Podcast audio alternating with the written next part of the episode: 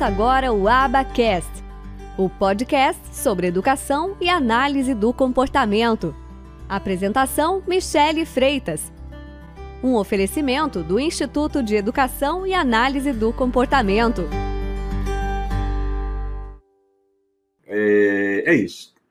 Então, quando nós falamos de responsabilidade dos pais, é, é importante que seja muito claro para todos que, tanto no aspecto legal quanto no aspecto moral, essa responsabilidade ela não é só dos pais, ela não é só do pai, da mãe, ela não é só da mãe, não é só do pai.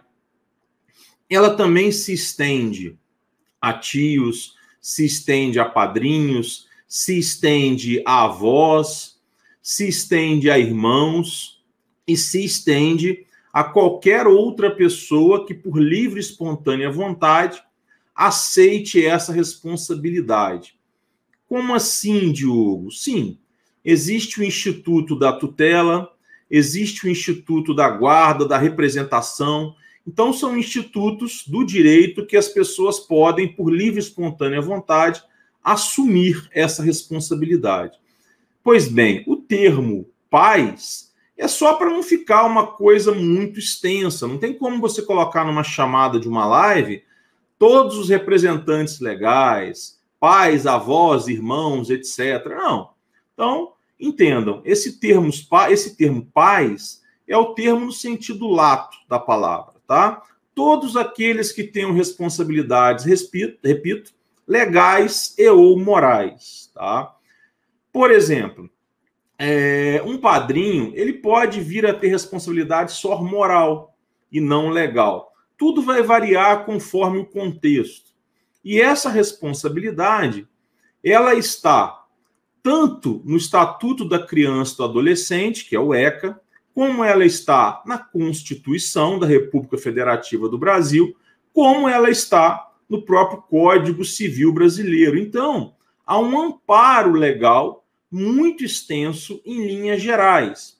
Em linhas gerais, porque são amparos legais para todas as crianças, sejam elas com deficiência, ou como eu prefiro, com necessidades especiais, ou crianças sem nenhuma necessidade especial, sem nenhuma deficiência, tá? Que é o que nós chamamos de típicos e atípicos, sem querer usar termo nenhum pejorativo. Não é isso, é só que a gente vai falando naturalmente, ok? Bem, e especificamente para as pessoas com deficiência, tem a Lei 13.146, que é o Estatuto da Pessoa com Deficiência. E especificamente, ainda mais em relação aos autistas, tem a Lei 12.764 de 2012. Todo esse amparo legal, ou seja, o ECA, Constituição, Código Civil, Estatuto da Pessoa com Deficiência e a Lei dos Autistas, ampara e impõe responsabilidades legais e também morais aos pais e demais pessoas.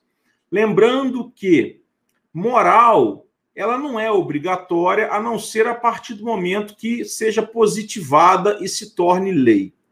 Bem, Diogo, ok. Essas responsabilidades, então, elas são tanto morais quanto legais, mas elas, elas também são para as crianças neurotípicas? Sim, claro, óbvio. Só que o tema da live hoje é responsabilidade para as crianças autistas. Responsabilidade para com as crianças autistas. Antes de continuar, eu vou pedir licença. Marina, tá travando ainda, Marina? Tá travando para alguém, pessoal, no Instagram, em algum outro canal, parou de travar, continua travando, chegou a travar. Não? Antes de eu continuar o raciocínio, eu vou esperar algumas respostas.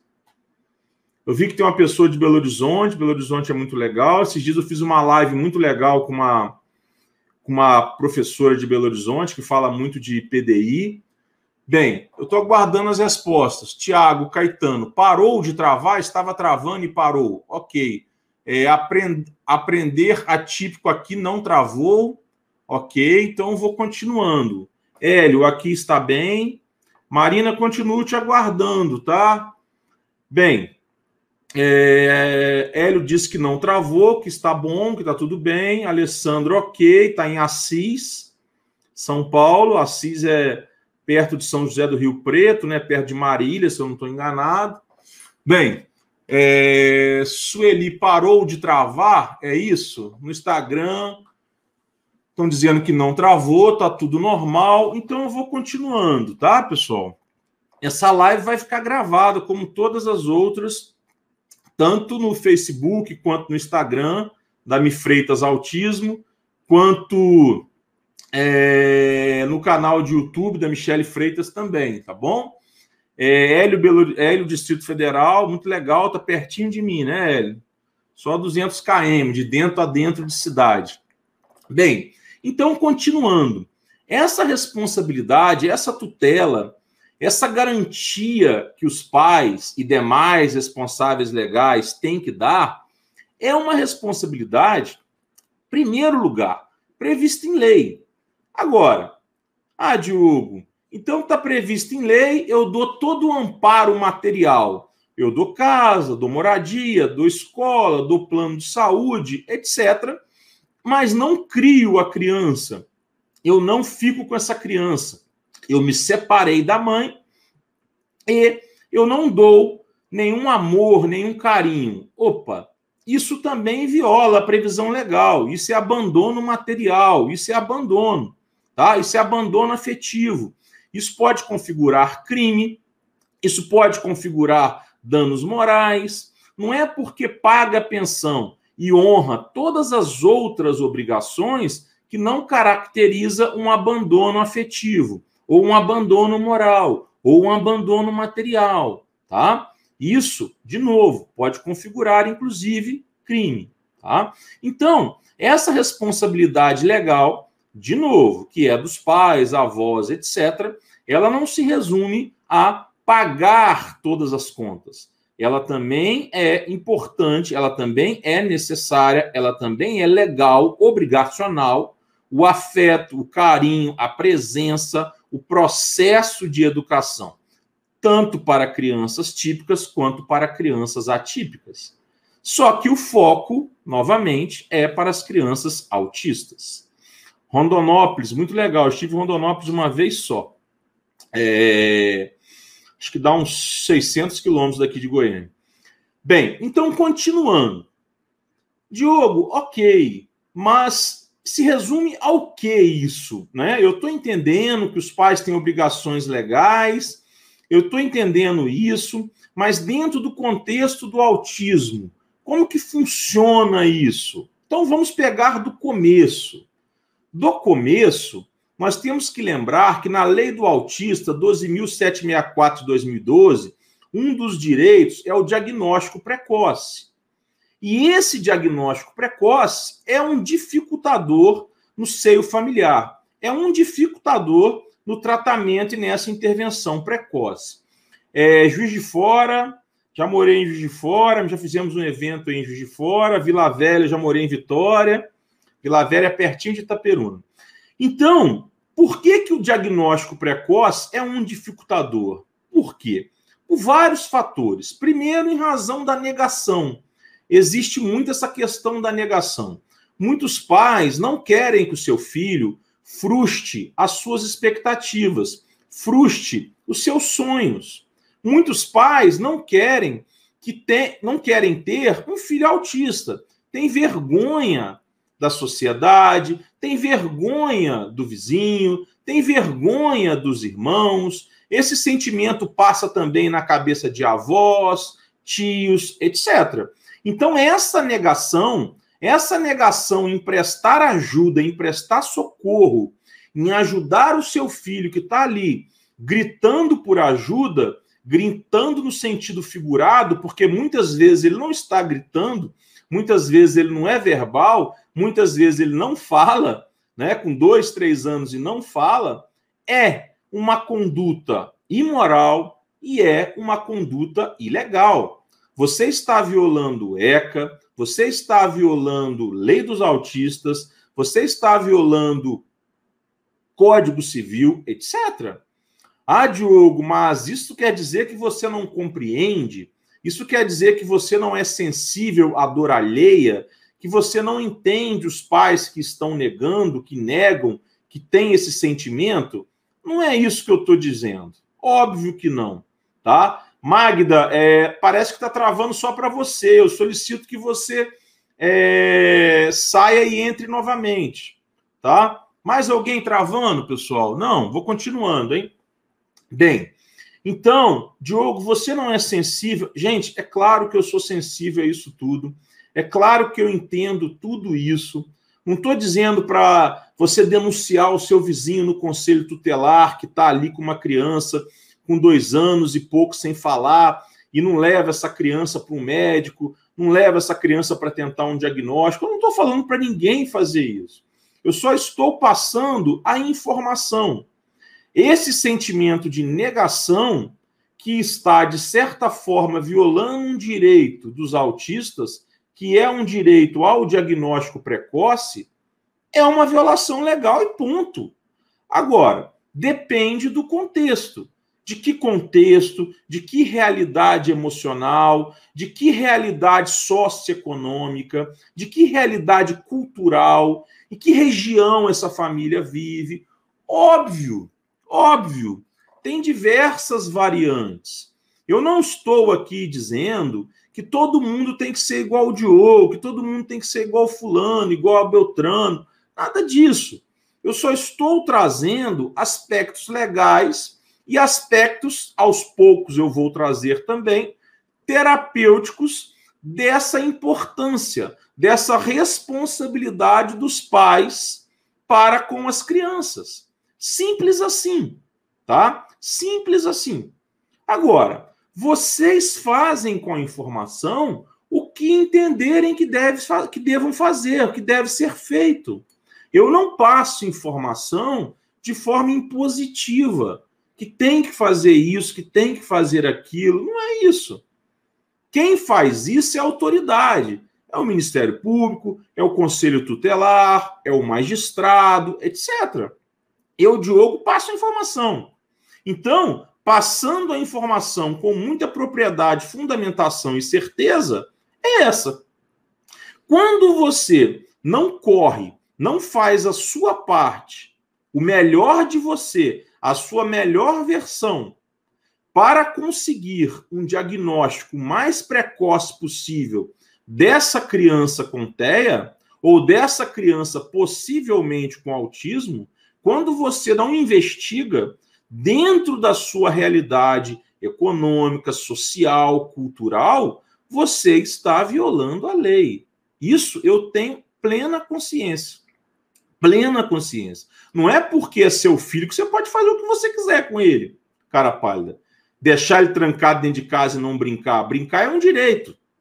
Faz parte do desenvolvimento infantil não proporcionar a ele o atendimento médico necessário. E se ele tem atrasos no seu desenvolvimento infantil, desde lá de antes de completar o primeiro ano, e você ciente disso, alertado disso, não começa a investigação, não começa a providenciar tudo aquilo que está ao seu alcance, tudo aquilo que você pode, é uma violação.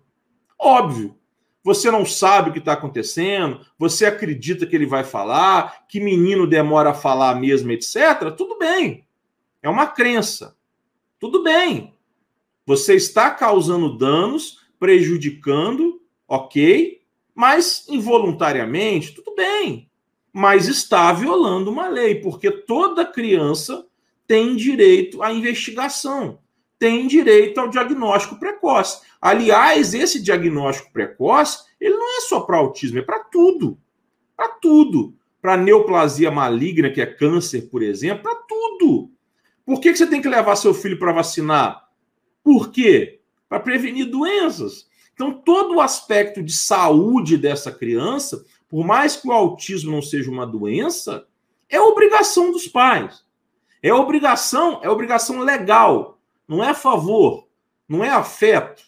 É obrigação, é dever. Então, os pais que ficam com esse sentimento de negação, entendo, ok, entendo, mas busquem ajuda e corram. Corram com esse sentimento de negação. Ou vão investigar mesmo com esse sentimento de negação. Porque vocês não estão só violando a lei. Pior do que violar a lei, vocês estão fazendo um mal incomensurável para essa criança. Porque quanto antes iniciar as estimulações adequadas, melhor será o desenvolvimento dessa criança. Isso aí não há dúvidas, não é? O autismo não tem cura, ninguém vai sair do espectro, ok? Ninguém está preocupado com a criança sair do espectro, que é outra ignorância. O que nós pais temos que buscar é a autonomia, o melhor da autonomia.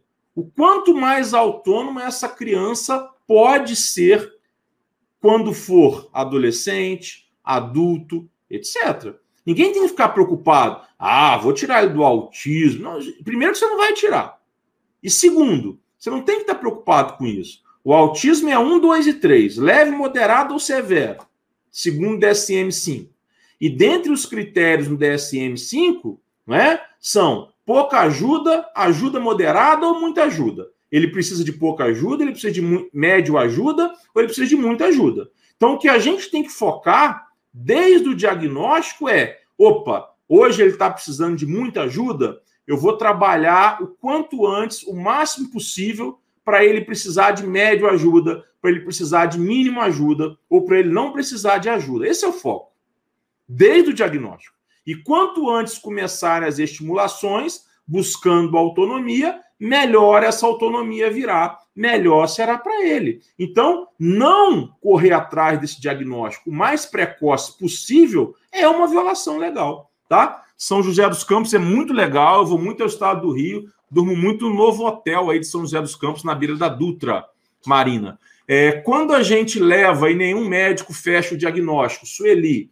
Então, Sueli, Existem casos muito difíceis de fechar diagnóstico, mas independente do diagnóstico, Sueli, se você puder, já inicia as estimulações, porque diagnóstico só serve para fins de direito, para fim de receber de plano de saúde, para fim de ter direito na fila preferencial. Se puder iniciar, não é? Se puder iniciar as intervenções sem diagnóstico, inicia.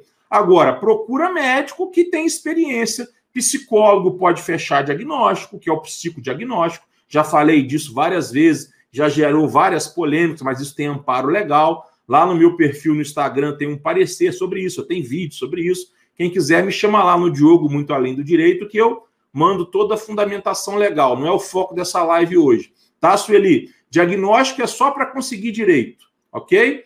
Se você tiver como iniciar a estimulação independente do diagnóstico, manda bala. Independente disso e paralelo a isso, você precisa correr atrás de alguém que consiga fechar esse diagnóstico, tá?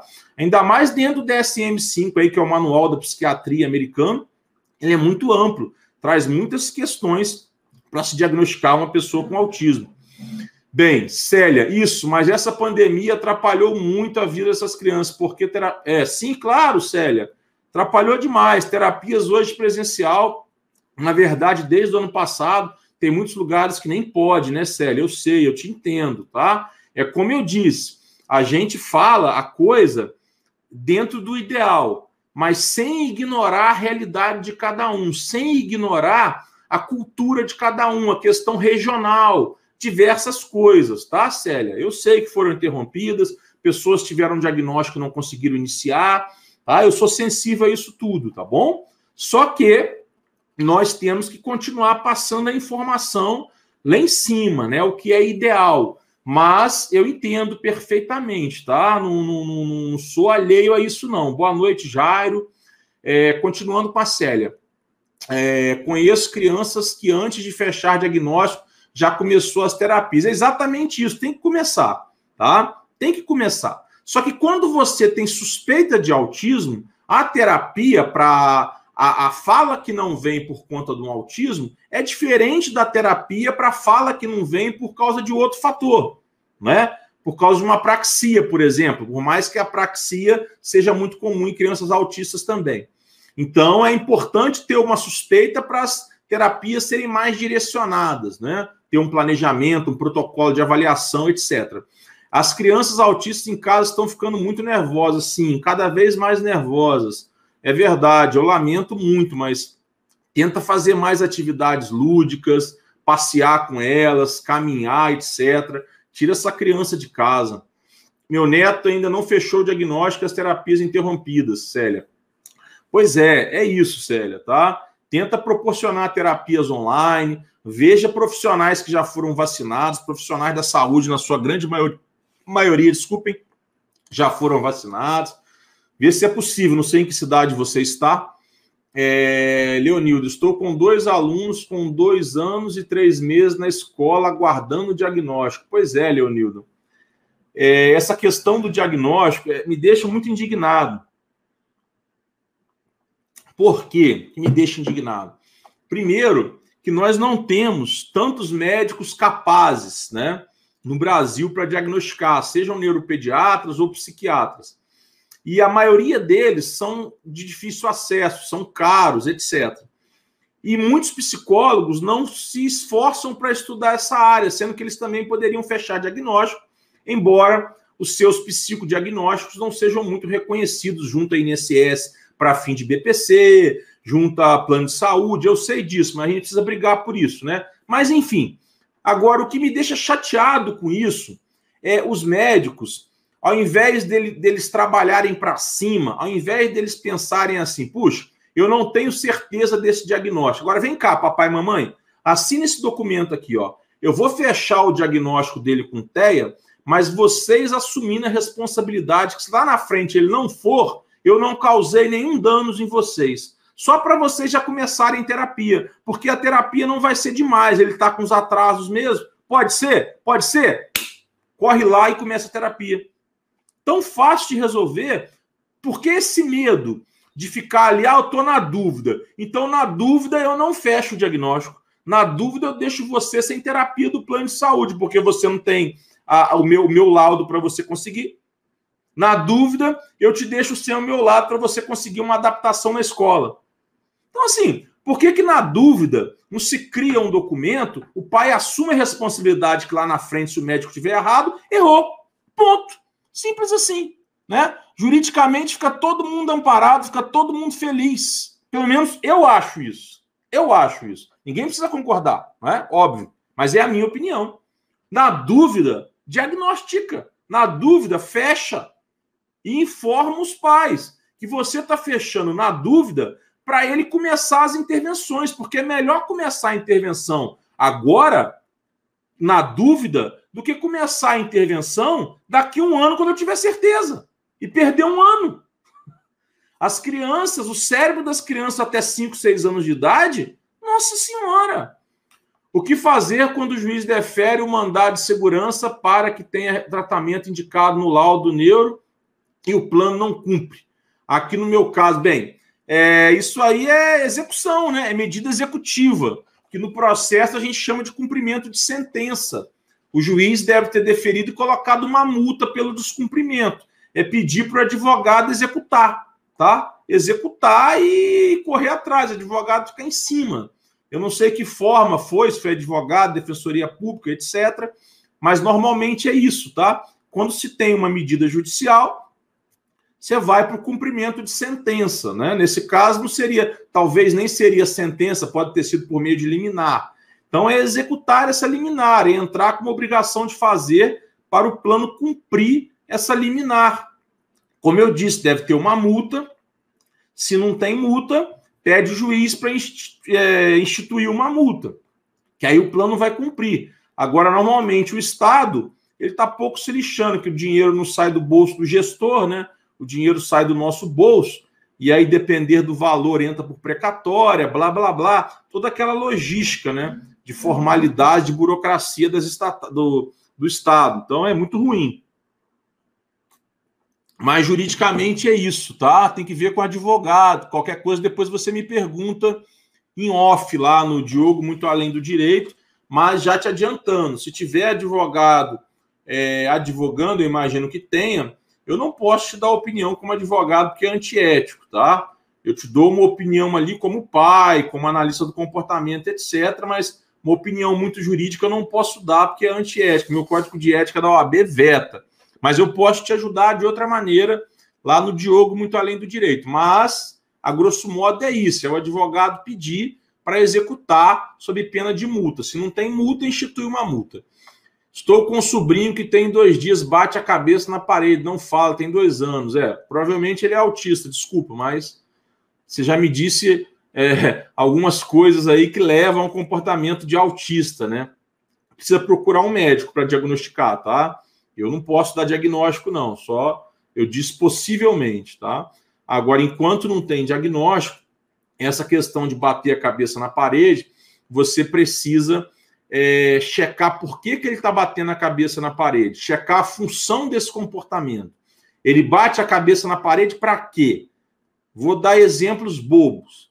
Para você acender a luz, ele bate a cabeça na parede para você baixar o som, ele bate a cabeça na parede para o cachorro sair de dentro de casa, ele bate a cabeça na parede porque ele está com sede.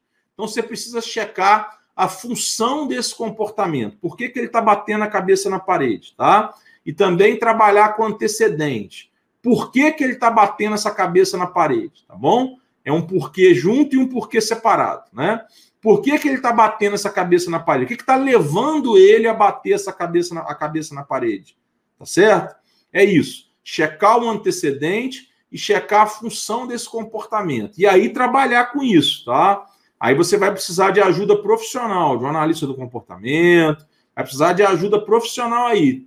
Criança que bate cabeça na parede é muito sério e é uma coisa que precisa ser analisada, que precisa urgentemente ter intervenção aí para ver o que está acontecendo.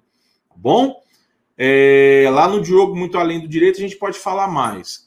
Deixa eu ver mais questões aqui. Concordo plenamente. Estamos fazendo algumas intervenções particulares, que legal. O meu ainda não fechou, precisa de exames. É, pois é, eu não, eu, Carol, essa questão de exames é, autista é, não precisa muito de exame, mas tudo bem, eu não vou discordar de profissional. É, foi advogado particular, foi liminar, pede ele para executar então, tá? É, precisa de exames assim para fechar o diagnóstico. Não, o diagnóstico de TEA é clínico, tá? Não precisa de exame, é clínico. Alguns casos de autismo, profissionais experientes não precisam de mais do que cinco minutos para fechar um diagnóstico. Outros casos não. Bem, continuando então. Então, essa responsabilidade legal do diagnóstico, ela é muito importante. E para fins terapêuticos, óbvio, quanto antes iniciar o tratamento, a intervenção, a estimulação em qualquer caso de doença ou de transtorno, ou de atraso, ou de déficit, etc. Quanto antes, quanto mais precoce é melhor. Isso aí é óbvio, é óbvio é óbvio, é óbvio, não é? Bem, agora, cada um dentro da sua realidade, cada um dentro da sua possibilidade. Se não for possível, ok. Mas cada um dê o melhor, cada um faça o melhor. Deite na cama, sabendo que fez o melhor para aquele dia e que fará melhor ainda no dia seguinte e assim sucessivamente. Bem, muito importante esses esclarecimentos. Disponha, Célia, sempre às ordens, sempre à disposição, dentro da disponibilidade de tempo, dentro lá no Diogo, muito além do direito, no meu Instagram, se fizer sentido para vocês, ou por aqui, ou no jurídico arroba iac.net.br. Bem, vamos lá, continuando. Ok, Diogo, falamos do diagnóstico. Agora vamos falar das estimulações, vamos falar das terapias. E aí, pessoal, eu quero fazer outras ressalvas. Primeiro, em momento algum, eu nunca disse isso, nunca achei que pai substitui profissional. Como profissional não substitui pai. Isso para mim é, é, é, claro na minha cabeça. Então, a importância dos pais, esquecendo aspectos legais agora, agora eu estou falando como pai de autista, agora eu estou falando com toda a minha bagagem não é o pai substituir o profissional e o profissional substituir o pai. Não é isso. É nada disso. Agora, a intervenção numa criança autista, a estimulação, ela tem três pilares: as terapias, a escola e a família. É a família trabalhar aqui, ó, nesse pilar, no pilar que lhe compete. E é o pilar extremamente importante. É o pilar com mais carga horária. E é simples. O dia tem 24 horas. Se o dia tem 24 horas, é só fazer a conta. Oito horas a criança passa dormindo. Vamos ignorar aqueles que têm problema de sono. E vamos ignorar aqueles que dormem 10 horas. Oito horas a criança passa dormindo, para a conta ficar redonda. Oito horas a criança passa dormindo. No melhor dos cenários, no melhor dos contextos econômicos, sociais, terapêuticos, etc., oito horas a criança está dormindo, Oito horas a criança está na escola e nas terapias. Aspas. Por isso, 40 horas de aba. Semanais. Oito horas de segunda a sexta. Oito segunda, oito terça, oito quarta, oito quinta, oito sexta. Oito vezes cinco, 40 horas semanais. De novo, oito horas a criança está dormindo. No melhor dos cenários, no melhor, oito horas a criança está tendo intervenções em consultórios, clínicas ou em sua casa, somadas ao período escolar. Ou seja, ela estuda de manhã, cinco horas de escola e tem três horas de intervenção no contraturno. Isso no melhor dos cenários. São exemplos hipotéticos, pessoal, que acontecem em algumas famílias. Ok, oito horas dormindo, oito horas estimuladas pelas terapias e pela escola, e oito horas na mão de quem? Na mão de quem? Vendo tablet, fazendo nada, perdendo tempos preciosos, aonde poderia estar sendo ensinado a ela se vestir, ir ao banheiro, higiene pessoal, escovar os dentes, se arrumar, atividades escolares de casa, homework, brincar lúdico, Lego, cortar papel, desenhar, faz de conta. Ok. Ah, mas faz de conta é papel de psicopedagogo só? Desenhar e cortar é papel de psicomotricista, só dele. Atividades diárias é papel do terapeuta ocupacional, só dele. Até porque todas essas atividades são também funções de um bom analista do comportamento. Mas, enfim, essa é outra discussão. Então, nessas oito horas que a criança está acordada, ao invés de você dar comida para ela e jogar ela, Trabalha. A seletividade alimentar dela trabalha. Ela só come alimentos de três cores, trabalha para ela comer um alimento de uma quarta cor. Ela só come alimentos com certas texturas, trabalha para comer de outras texturas. Ela só come na sala de TV, trabalha para ela comer na mesa. Isso é análise do comportamento na veia. Trabalha com reforçador. Se você fizer isso, a cada cinco refeições que você fizer na mesa, você ganha um prêmio. A cada cinco refeições que você fizer com garfo. Gente, não sou desumano. Não sou, tá? Parece que deu um, um problema no Instagram aqui, tá reconectando. Travou, mas voltou aí no Instagram, né, pessoal? Então, assim, não sou insensível. Eu sei que em graus de autismo eu estou falando em linhas gerais. Eu estou dando exemplos. Eu estou dizendo que você tem oito horas para trabalhar com essa criança. Você tem oito horas para estimular e para intervir junto com essa criança.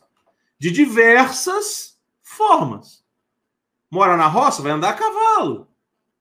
Então, assim, N possibilidades.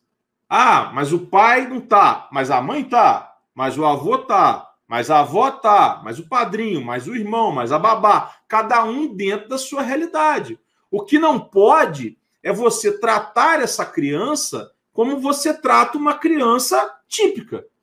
Se ela é autista, existem momentos que você vai tratá-lo como qualquer criança, óbvio, precisa disso.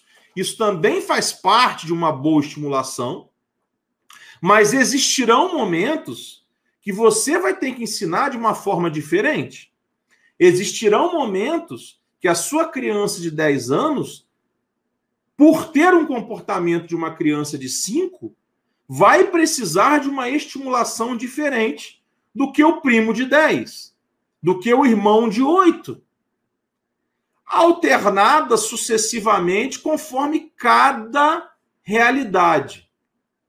Cada realidade. De novo, cada um tem a sua realidade econômica, social, cultural, regional, ó, ó, ó, blá, blá, blá. Ok.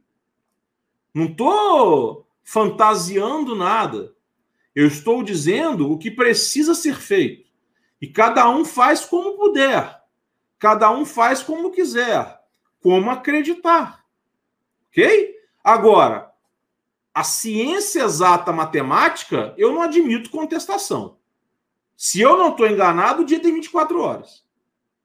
Se eu não estou enganado, aproximadamente 8 horas e a criança está na sua mão. O jovem está na sua mão.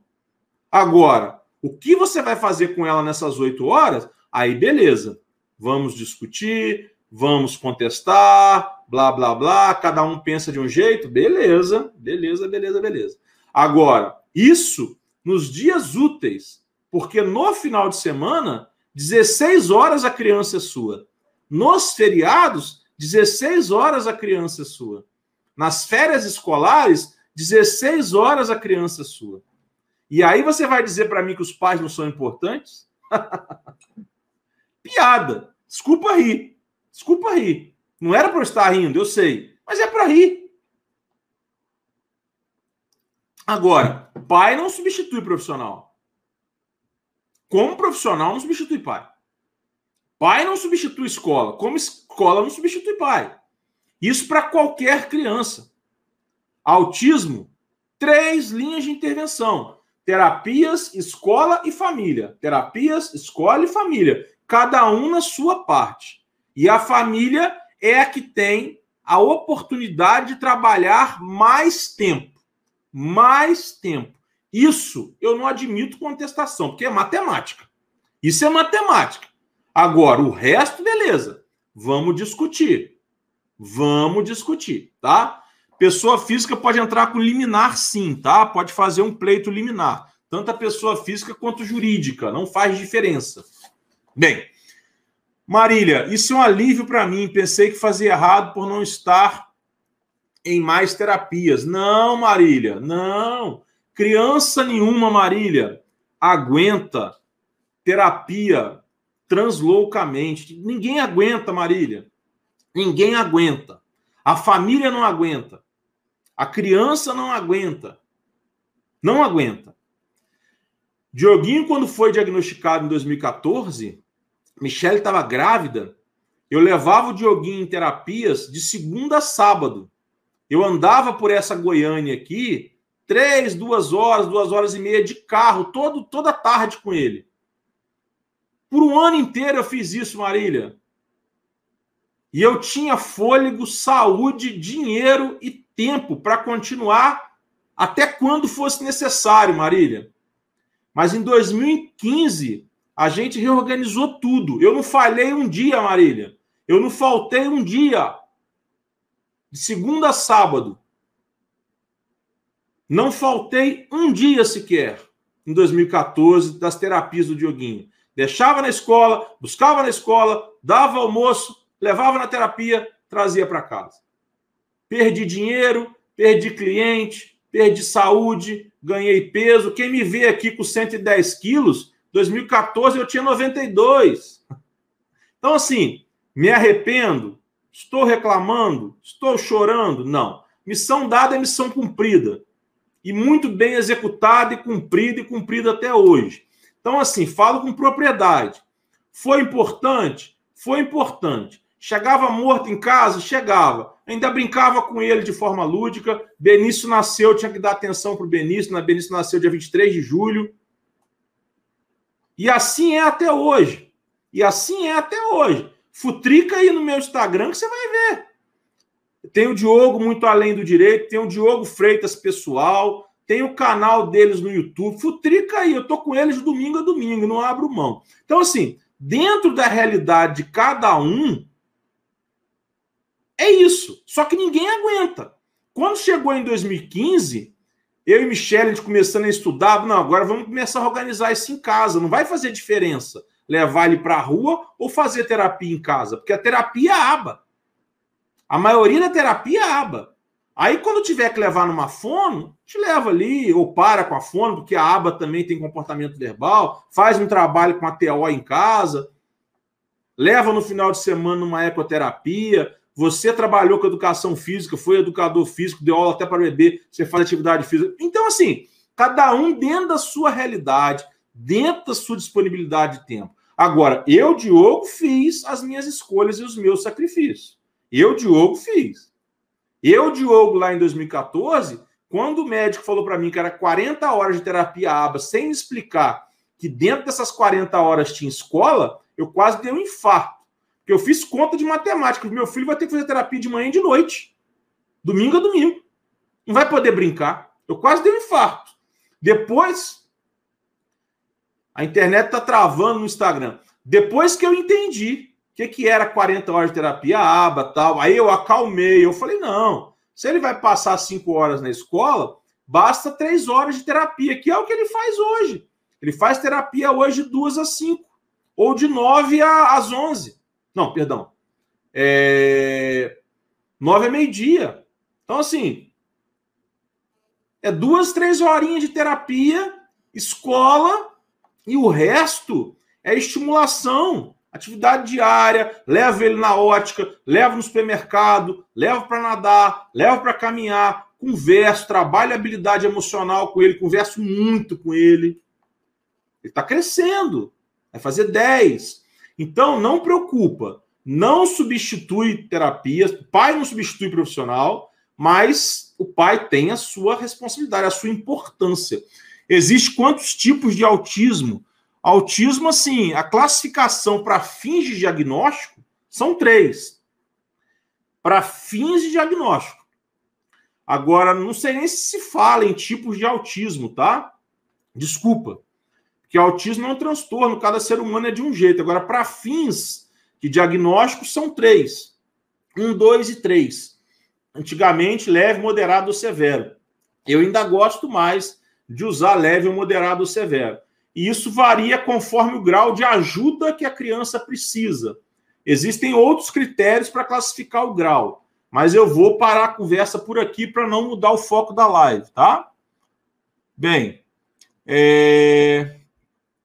temos muito, muitos testes para diagnóstico de autismo infantil, porém, para adultos só encontrei materiais não traduzidos. é, Raquel, assim, os testes, quando eu disse que o diagnóstico é clínico, é porque ele é principalmente clínico. Agora sim, tem os testes, principalmente da psicologia, tá? Para fazer o diagnóstico. E o autismo ele é muito mais maduro nos Estados Unidos. Então, para crianças adultas, nós ainda vamos ter uma leva de autistas adultos em grande escala no Brasil. Os Estados Unidos está 10, 20, 30 anos na nossa frente. Por isso que você só encontra mais em inglês, Raquel. É, meu filho tem compulsão por comer e comprar, toma vários medicamentos. Como posso ajudar ele? Olha, Maria, de várias formas, mas muitos medicamentos, de nada, Joalima. Muitos medicamentos, não sei se eu falei seu nome certo, muitos medicamentos dão fome, tá? Então, ele pode estar com muita fome por questão do medicamento. Um dos efeitos colaterais de alguns medicamentos é fome, é abrir o apetite, tá? é, pode ser isso. Agora, a compulsão em comprar, aí de novo, é, é para a questão de compulsão em comer também, tá? Mas pode ser o medicamento. Agora, a compulsão em comprar, de novo, tem que ver a função desse comportamento, vai ter que trabalhar esse comportamento aí, tá? É, com análise do comportamento. Aí a conversa é mais embaixo. Me procura lá no Instagram que eu te dou umas dicas, tal, etc. Te mando uns vídeos da Michelle para você ver, porque aí tem que ser um analista do comportamento com mais experiência é, com autismo, etc., que não é meu caso.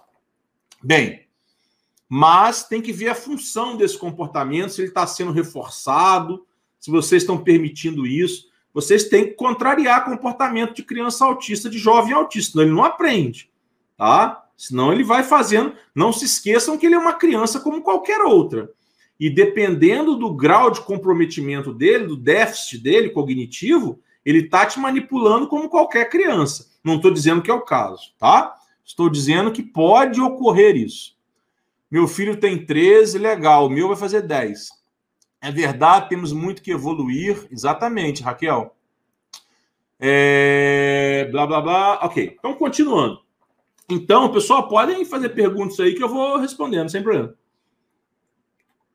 Então, o que eu estava falando? A questão do critério quantitativo. Esse critério quantitativo, para mim, ele é simples. Ele é simples. Simples, simples, simples de compreender. Agora, Diogo, e a parte técnica? E a minha qualidade técnica enquanto pai? Aí, pessoal, aí, é, aí, pessoal, é pessoal. Aí é de cada um, não é? Você estuda, você assiste vídeo na internet. O Diogo aqui, por exemplo, só ver uma outra pergunta. Meu filho toma remédio controlado e comer bastante somente quando fica nervoso. É, essa coisa de jandice, de medicamento, comer. Você, se você está tomando medicamento, foi médico que prescreveu. O que, é que ele disse? Conversa com ele e tal, conversa com os terapeutas, depois me procura lá no Diogo Muito Além do Direito, que eu tento te ajudar de alguma forma te indicando algum terapeuta na sua cidade. Lá na página do IAC nós temos terapeutas. Não sei como que está a sua vida nisso aí. Eu posso te ajudar, tá? Mas eu dizer a razão, afirmar, eu não tenho competência nem legal, porque a competência legal aí, enquanto a parte de medicação é de médico. Eu tenho noções, porque eu estudo muito. Eu tenho um grande amigo que é psiquiatra, ele me compartilha congressos, informações, mas eu não sou médico, tá? Então não tenho nem competência legal. Eu entendo um pouco, leio muito, mas não é minha área, não posso falar de medicação, tá? Entendo de análise do comportamento, estudo bastante, sou casado com a Michelle, etc., mas não posso também opinar sem conhecer seu filho, mas em linhas gerais é isso. Veja a função do comportamento, veja os antecedentes, tenta substituir esse comportamento de compulsão de comer ou de comprar. De repente ele não quer comer, ele quer mastigar, não sei. Aí você vai precisar trabalhar com uma fono, analista do comportamento, de repente uma nutricionista para substituir alimentos menos mais calóricos por menos calóricos, talvez ele tenha um problema de obesidade. Então são muitas variantes que vêm na minha cabeça. Bem, plano de saúde negando fono especialista em PECs, neuropsicopedagoga, lá, lá, lá, alegando não ter ANS, procede? É, não tem na ANS previsão disso aí, mas não procede, né? Essa é uma divergência na jurisprudência, tá, é, Val? É, que o STJ ainda não pacificou, que é o Superior Tribunal de Justiça, e a luta continua, tá? Os juízes de primeiro grau têm dado ganho de causa nas ações, os TJs têm mantido, mas quando chega no STJ, depende da turma. Então, os TJs estão unificando essa jurisprudência, mas a maioria das ações tem ganho de causa, tá? Dos planos sendo obrigados a cumprir o que o médico prescrever, independente de estar previsto na ANS ou não. Essa, esse é o panorama geral, né? Tem as exceções. É, qual esporte você indicaria para uma criança autista de 4 anos? Ah, diversos. Depende do que você puder e ele gostar, mas lutas, é, futebol, natação, tá? Depende. Mas é, lutas é, é bom, lutas é legal, tá? Futebol é legal, pela questão da socialização. Natação é muito bom pela questão da saúde, pela questão motora. Meu filho não interage muito com outras crianças, só o seu não, o meu também. Faz parte. Muitas vezes ele se isola e brinca sozinho. Ao ver ele brincando, me parece ser muito detalhista. É característica do autismo, tá? Hiperfoco, né? Detalhista pode ser questão do hiperfoco. Questão de interação social é característica do autismo, tá bom? Tenta fazer ele interagir. Aqui em casa, por exemplo, os amiguinhos que vêm aqui do Benício, os meninos que vêm aqui, todo mundo tem que interagir com o Diogo. Eu faço todo mundo interagir, todo mundo já aprendeu o dever de casa. Isso faz parte. Mas muitas vezes quem não quer interagir é o próprio Diogo, então você tem que respeitar também, tá? Você tem que provocar essa interação, mas você tem que respeitar. Afinal de contas, muitas crianças típicas são tímidas também, interagem pouco, né? Muitas vezes essa falta de interação não é só do autismo, é da própria natureza da criança. Então você deve provocar isso, proporcionar isso, mas respeitar os limites também, tá? Meu neto fala sete sílabas apenas, com ano e sete meses. Quando se frustra, bate a cabeça. Alimentação restrita. É, Bebel. Pode ser autismo? Eu não posso dar diagnóstico, né? Mas para mim é. Eu acredito que possa sim, Bebel, tá? É, tem pouca comunicação verbal, né? Um ano e sete meses já tem que estar tá falando mais do que sete sílabas. É, se frustra, bate a cabeça. Crianças autistas, por exemplo, algumas, né? Algumas não têm muita sensibilidade à dor, é, é uma característica de algumas, por exemplo, né? Alimentação restrita nessa idade. É... Tem crianças que não têm alimentação restrita nessa idade, mas tem outros autistas que têm, tá? Então pode ser sim, mas o diagnóstico não é comigo, tá bom? Mas eu acredito que tá, tá, tá no caminho de ser uma criança autista, sim, tá? Bem, ele depois desses remédios fica muito lento, ele torna respiridona. É, respiridona deixa a criança às vezes sonolenta, tem que ver essa questão da dose.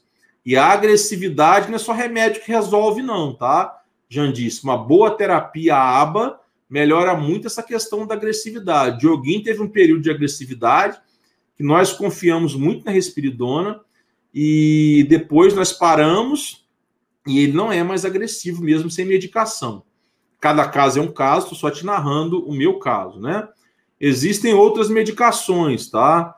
é, remédios à base de lítio, canabidiol, etc.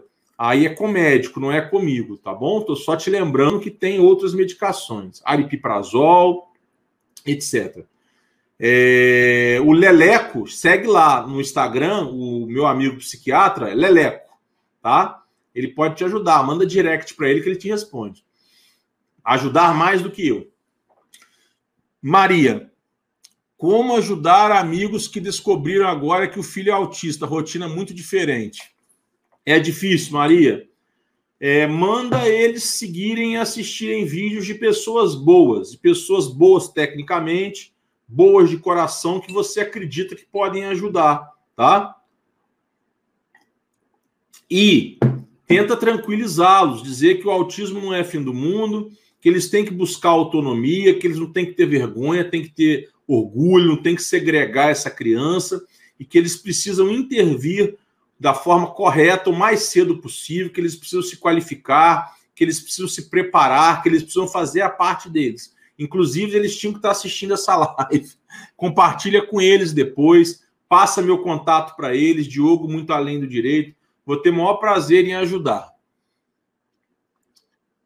É, meu filho engordou muito com esse remédio. Pois é, respiridona dá ganho de peso em linhas gerais. Tenta ver se tem como substituir esse remédio, cortar o remédio, mas de novo, isso é médico, tá? Isso é médico. Diogo só opina. Diogo só faz afirmações dentro daquilo que ele pode legalmente e que ele tem segurança para fazer. Senão o Diogo só faz suposições, colocações, tá? Agora, existem estudos, né? nós sabemos que as melhores informações são aquelas baseadas em evidências científicas. O que são evidências científicas? São pesquisas de preferência com seres humanos randomizadas, né? Randomizadas. Enfim, então, esses remédios têm muitas pesquisas em torno deles que eles têm os efeitos colaterais. Então, eu estou falando com base naquilo que eu já li, que são as pesquisas, e ganho de peso é uma delas. Bem, meu Instagram, Célia, é Diogo muito além do direito. Eu tenho medo de digitar aqui, Célia, e tirar da live aqui o celular cair, tá? É tudo junto, né? Sem acento, sem nada. Diogo muito além do direito, tá bom? Bem, é 56 quilos para uma criança de 10 anos, se ele não for muito grande, ele está um pouco acima do peso, sim, tá? Mas ainda dá tempo de trabalhar isso, de melhorar isso. É, mas luta, luta não estimula agressividade. Meu filho às vezes. Não, luta não estimula agressividade, não, de maneira nenhuma, Marília. Maneira nenhuma, Marília. A luta ela é uma excelente atividade física, uma excelente atividade mental é uma excelente atividade cardiorrespiratória, é uma excelente atividade de disciplina. Tá? A luta vai estimular a agressividade se for uma luta mal trabalhada por um professor ruim. Por exemplo, capoeira é uma luta lúdica, é uma brincadeira lúdica ao mesmo tempo. Judô, muita coordenação motora. Não, não, não, não, não. Pode ficar despreocupado, tá? A mesma coisa que falar que jogar videogame vai estimular a agressividade. Eu, Diogo, humildemente não concordo com isso, tá? Desde que não seja exacerbado, desde que não seja mal trabalhado.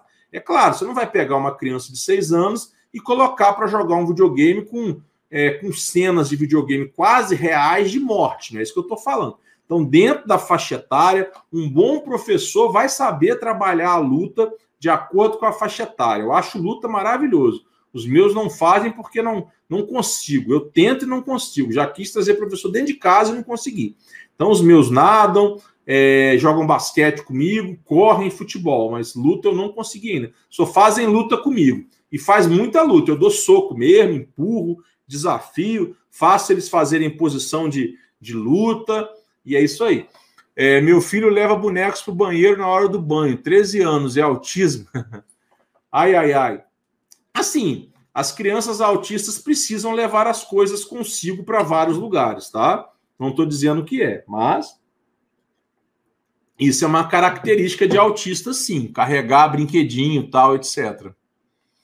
É, ele também, quando se frustra, bate a cabeça, fala poucas palavras, faz três anos. Pois é, Joelma, tá, tá parecendo que é espectro, mas não posso diagnosticar. De maneira nenhuma eu posso diagnosticar, mas parece. Quando uma criança, por exemplo, começa a apresentar comportamento autolesivos, pois é, Maria, comportamento autolesivo também faz parte do autismo. Mas não é só autista que tem comportamento autolesivo, mas faz parte. Aba com sete anos, é tarde ou pode? Não, aba é pro resto da vida. Nunca é tarde, Débora. Nunca é tarde para iniciar a análise do comportamento. Nunca é tarde. Quanto antes é melhor. Mas nunca é tarde. É a mesma coisa que você perguntar: atividade física depois dos 40? Alimentação correta depois dos 50? Nunca é tarde. Uma criança de 3 anos com atraso de fala, movimento repetitivo. Por, é, o que fazer? Pois é, atraso de fala, 3 anos, movimentos repetitivos, características do autismo, né? O que fazer? Diagnosticar e aba nele, estimulação adequada mais estimulação fonodiológica, tá? A princípio é isso diagnosticar, mas isso aí é característica de comportamento de pessoa com autismo, criança com autismo. Estou com um dilema, é, dois alunos aguardando diagnóstico, um bem mais calmo e outro grita bastante, o coleguinha ao ouvir o som alto fica chorando ao ouvir o som. Tá. Uma criança na cidade chorar porque o outro está chorando ou gritando é normal, né? Devo é, retirar da sala? Essa questão de retirar da sala é muito pessoal. Mas em alguns momentos eu acho bom retirar da sala. Em alguns momentos eu acho importante, tá? Conversar com os pais, com aval da coordenação, mas em alguns momentos é importante retirar da sala. Não só porque está incomodando os outros, mas às vezes o problema está dentro da sala. Às vezes o que está fazendo a criança gritar está dentro da sala. Então você precisa checar o que está fazendo essa criança gritar. Mas tirar da sala para ele se acalmar e para as outras crianças também não perder o controle é importante, né?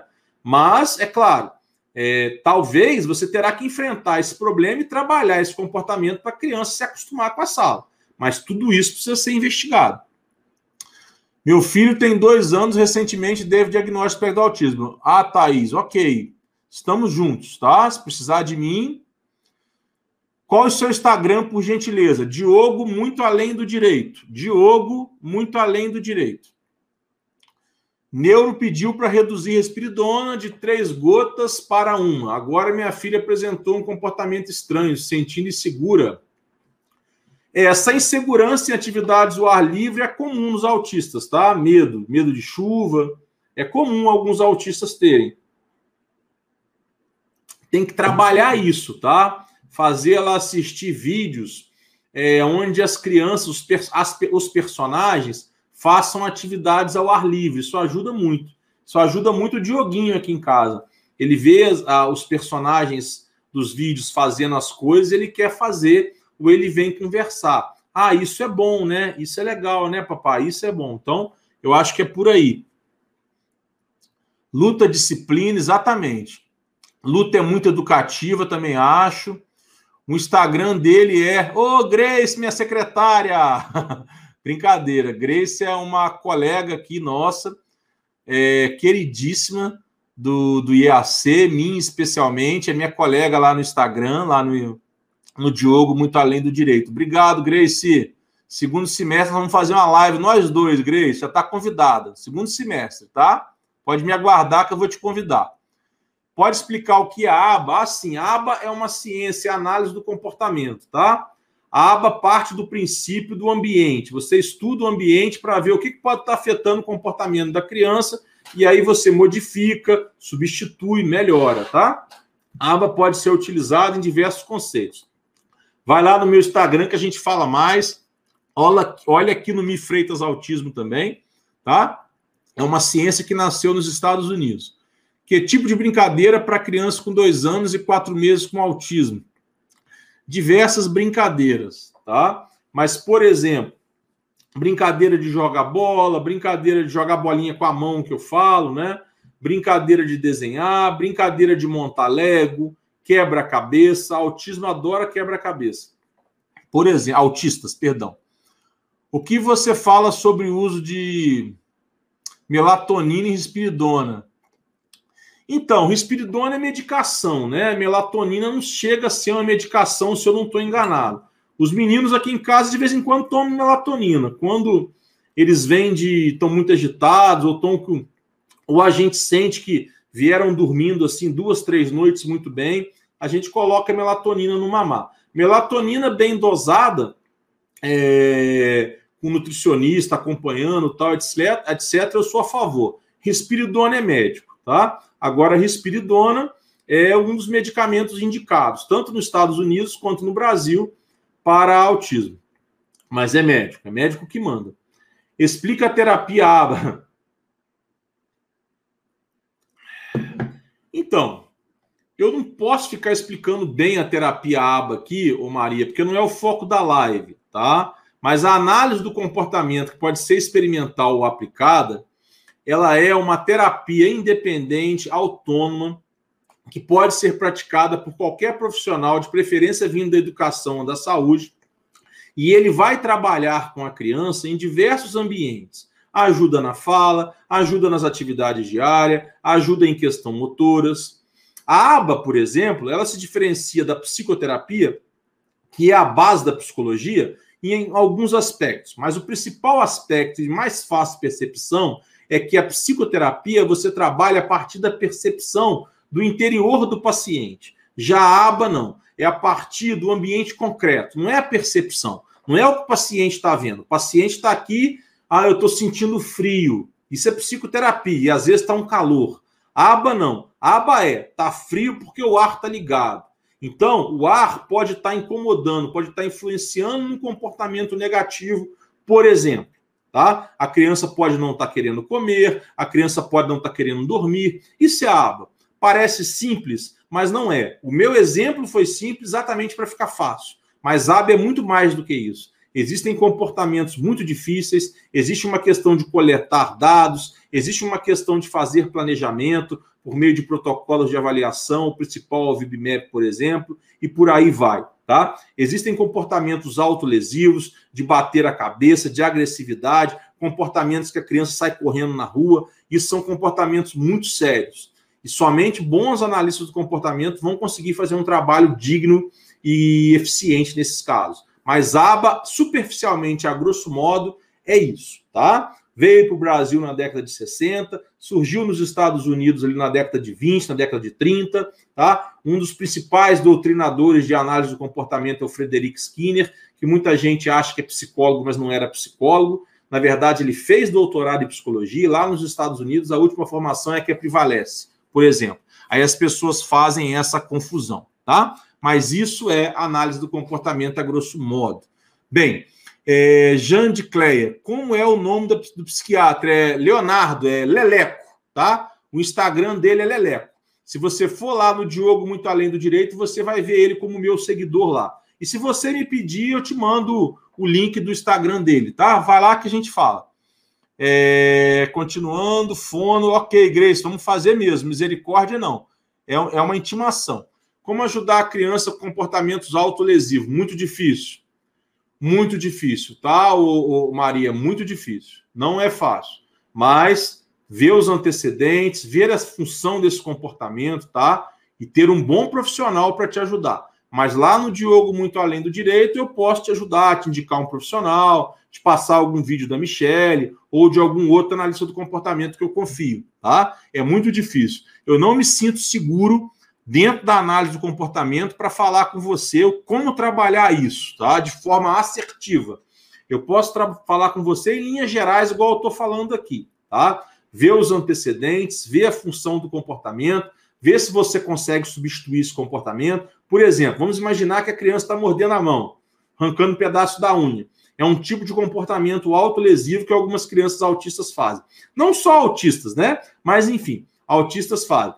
Só que os autistas vão até machucar, muito mais machucado do que normalmente uma pessoa neurotípica faz. E aí, de repente, você consegue substituir isso, dando alguma coisa para ele apertar, dando algum vídeo para ele assistir, dando alguma coisa para ele morder, né? Tudo bem, ele morder alguma coisa, um dentista, o odontólogo vai condenar, eu sei. Mas entre ele ter um comportamento autolesivo e temporariamente você tentar substituir esse comportamento para ele morder alguma coisa, é melhor ele morder alguma coisa. Não é, isso não pode ser definitivo, né? Ele ficar mordendo, senão ele vai ter problema na carga dentária. À medida que ele for crescendo, ele mordeu alguma coisa em, em ambientes sociais, ele vai ser rechaçado, vai sofrer bullying, etc. Mas, né, num primeiro momento, ou infelizmente para o resto da vida, se precisar, uma forma de substituir um comportamento autolesivo, que foi esse que eu exemplifiquei, pode ser você substituir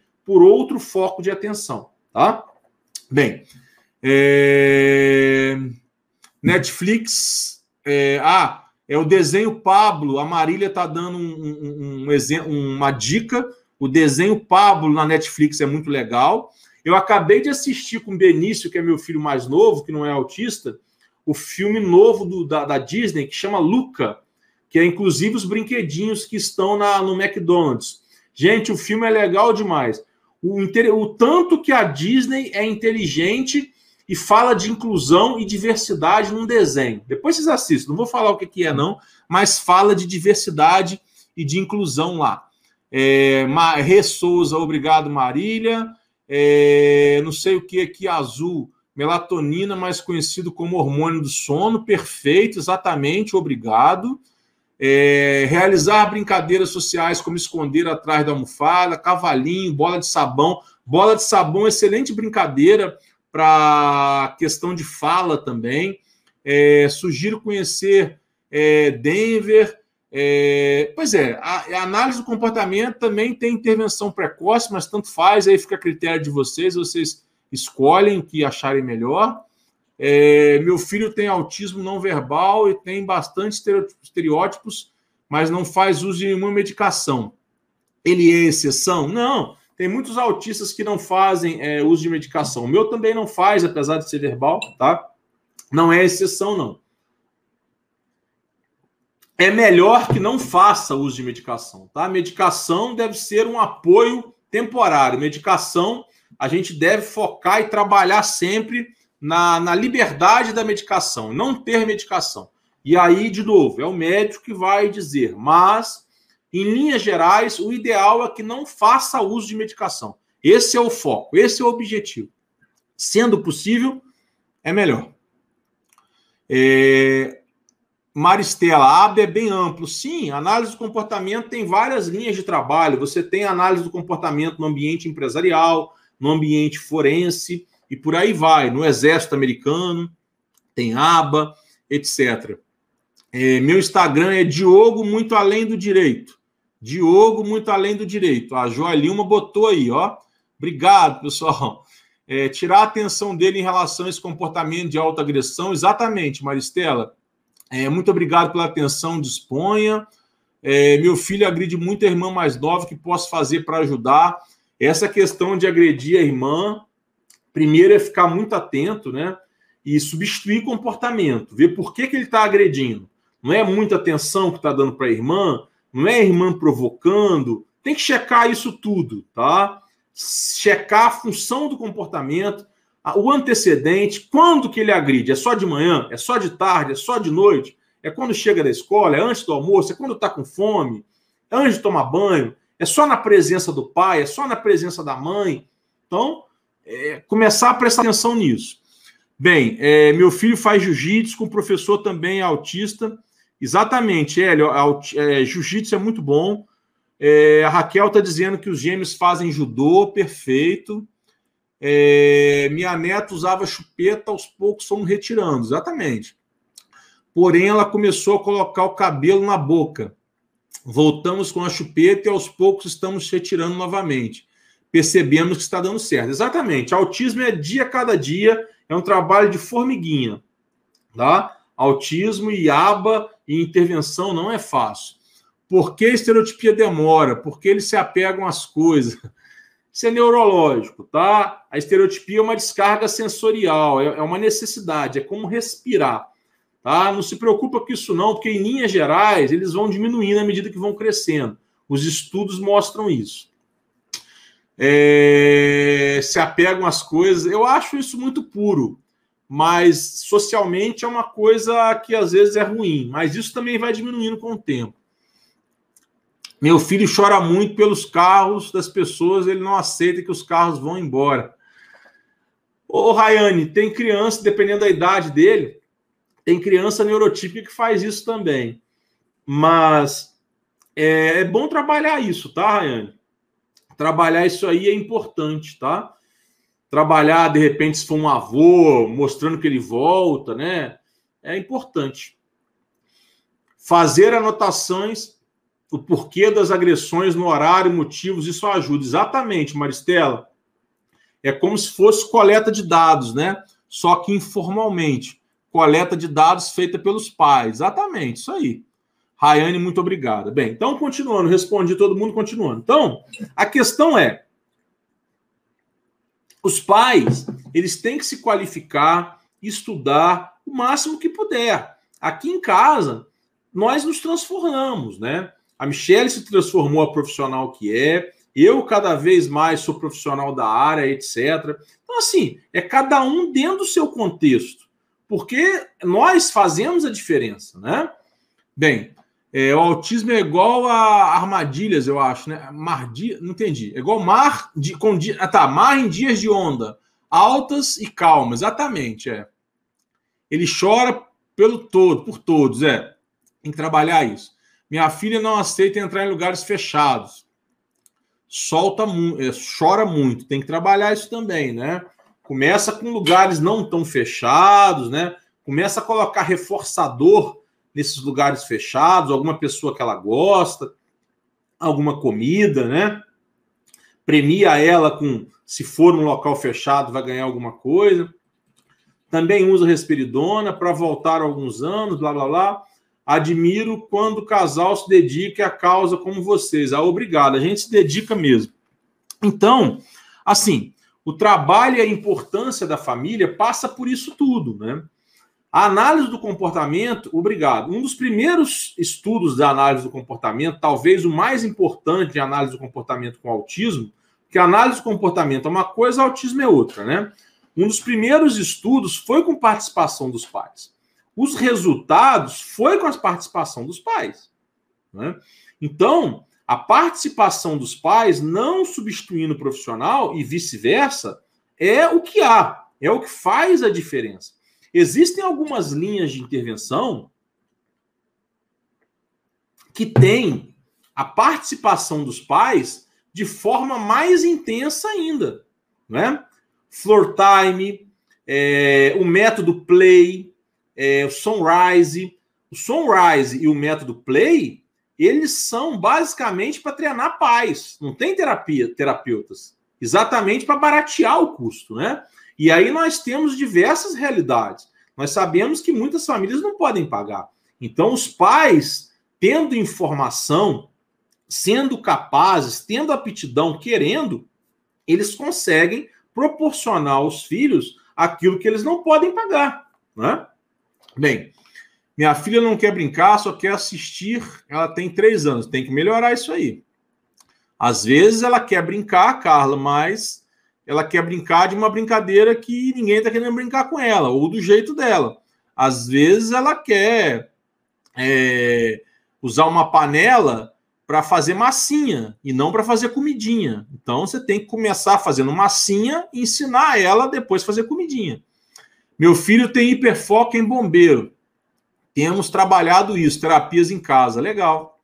Autista tem hiperfoco. Dioguinho adora dinossauro. Meu filho não gosta de toque. Quando os irmãos eu me sai fala que não gosta, ele também começa não come carne. Ele diz que tem agonia na cabeça quando come carne. Assim, você pode substituir a proteína de carne, né, por ovo, ou fazer nuggets de carne, ou colocar suplementos. Muitos pais autistas dão suplementos para a criança, né? E suplementos melhoram a saúde da criança, consequentemente, melhoram o comportamento. Muitos autistas têm intestino preso por questão da seletividade alimentar, por exemplo. E aí você precisa entrar com suplementos ou entrar com, com alguns, algumas batidas, né? E falar que é milkshake para a criança tomar para o intestino funcionar, etc. Vai em alguns lugares, fica um pouco, vai aumentando o tempo nesse local, sempre respeito. Exatamente. É, a aba é assim, é de pouquinho em pouquinho. Vai no local fechado, fica um pouquinho, Pois fica mais um pouquinho, exatamente isso, Maristela, perfeita dica. Pedro, tem uma criança vizinha que tem crise porque tem hipersensibilidade sensorial auditiva. É, autista tem sensibilidade é, auditiva em linhas gerais, muitos autistas têm. Tem um festejo da igreja e soltam fogos. Deus me livre. Isso aí para autista, fogos. Aqui em casa, alguém fecha tudo também. Legalmente tem algo que pode ser feito. Sou do Maranhão. Cara, Pedro, em linhas gerais, né, a lei de decibéis ela é muito severa, tá? É muito severa. Então, por exemplo, em linhas gerais, 85 decibéis. 85 decibéis é o Diogo falando alto. E aí, se as pessoas estão ultrapassando 85 decibéis, você pode entrar com ação, medida judicial, né? Pedido liminar, etc., danos morais. Pode denunciar no Ministério Público, Ministério Público do Meio Ambiente, porque questão sonora é Ministério Público. Aqui em Goiás, cabe a denúncia também na Agência de Meio Ambiente, que é o que a gente chama de AMA. Não sei se tem aí no Maranhão, tá? Mas essa questão sonora é questão relativa a meio ambiente. Então você tem que denunciar alguma agência do meio ambiente, vai, vai eles vão multar, etc. Pode entrar com uma ação judicial, até no juizado de pequenas causas, e pode fazer denúncia no Ministério Público também. Mas é preciso que você tenha provas. E aí só vídeo de celular não vai resolver muito.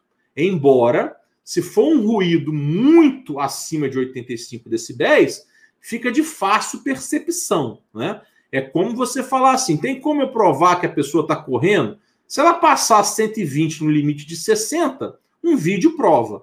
Agora, se ela passar 70 no limite de 60, Aí você vai precisar de um medidor de velocidade. A mesma coisa para o som.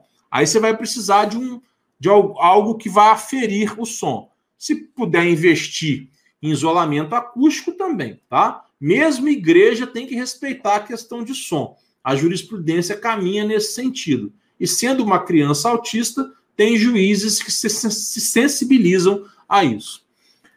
Meu filho tem 11 anos, ele está no quinto ano e não é alfabetizado. não sei se consigo quando ele passa. Não, você vai conseguir, tá? Meu filho também tem dificuldade de alfabetização. Você vai conseguir. Firme que você vai conseguir. A, procura métodos de alfabetização, método Boquinhas é muito bom. Meu filho faz terapias na Vila São Cotolengo, em Trindade. Ah, você está pertinho de mim, Marília, hein? Você está em Trindade, eu moro aqui no condomínio do Lago. Moro, moro na GO.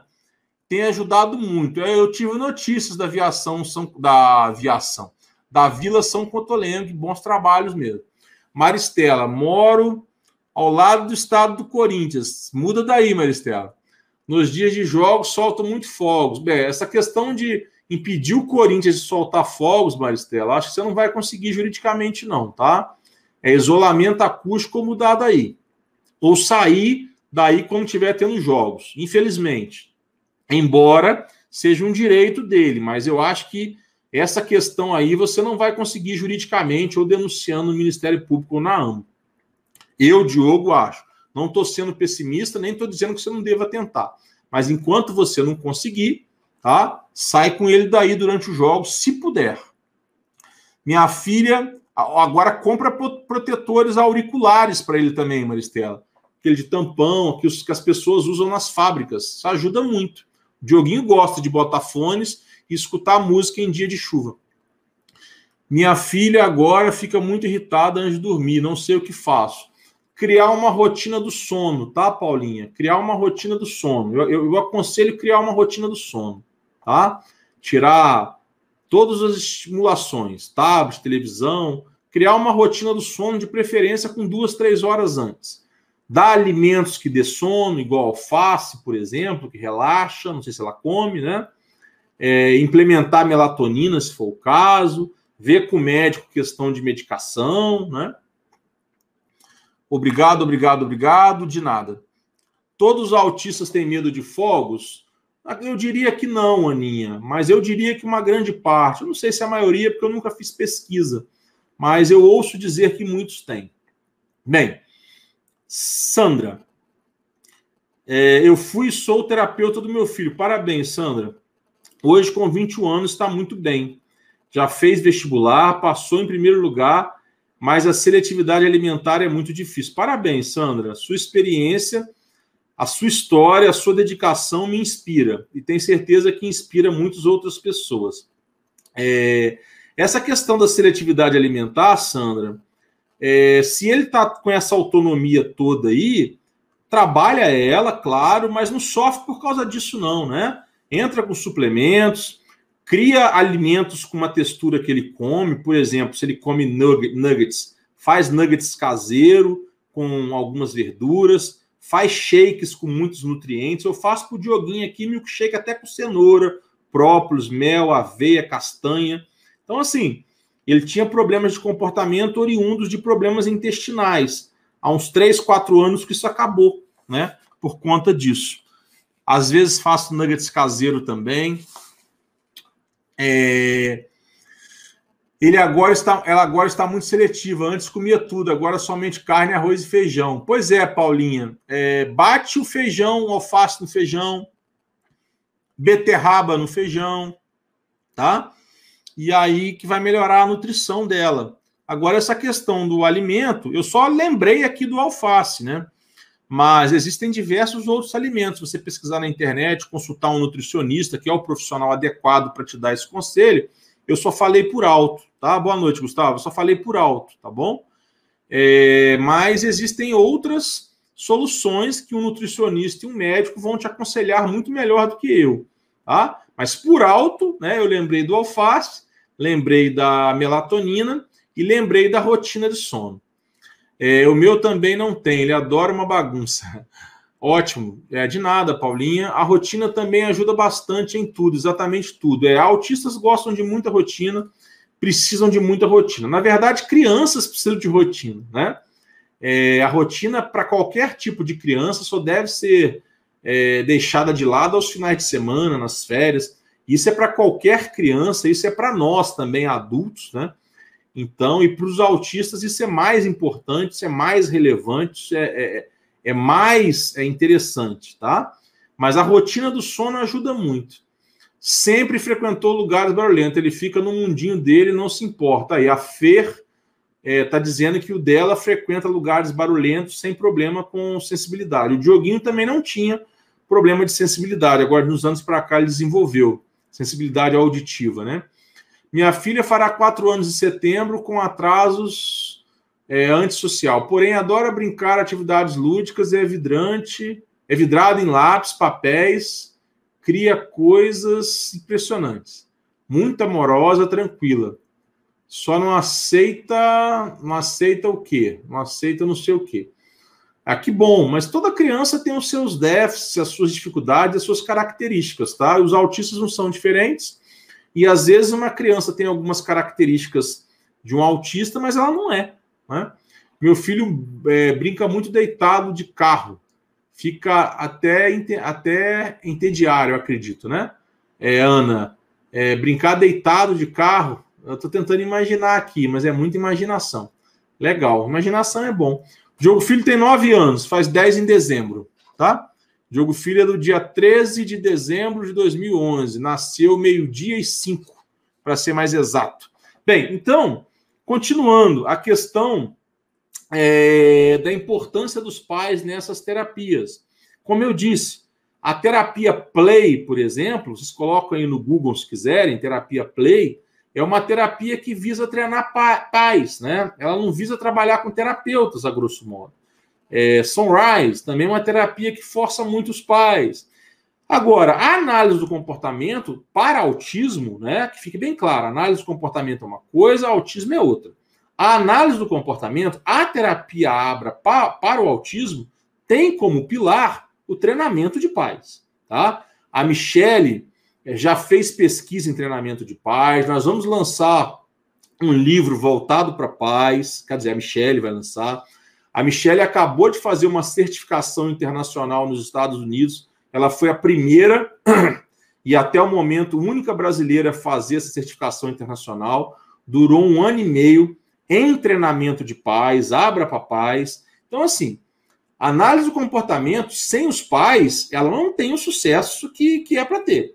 Né? O estudo de Lovas, que é aquele psicólogo que aplicou a análise do comportamento para pais, é, quer que todo mundo se baseia, foi com a ajuda de pais, de pais, né? A pesquisa com 40 e tantas famílias, agora não lembro exatamente quantas famílias, foram as famílias participando. Não foram as crianças sendo jogadas no consultório, ou jogadas na escola, ou jogadas no consultório e nas escolas, e ponto. Não.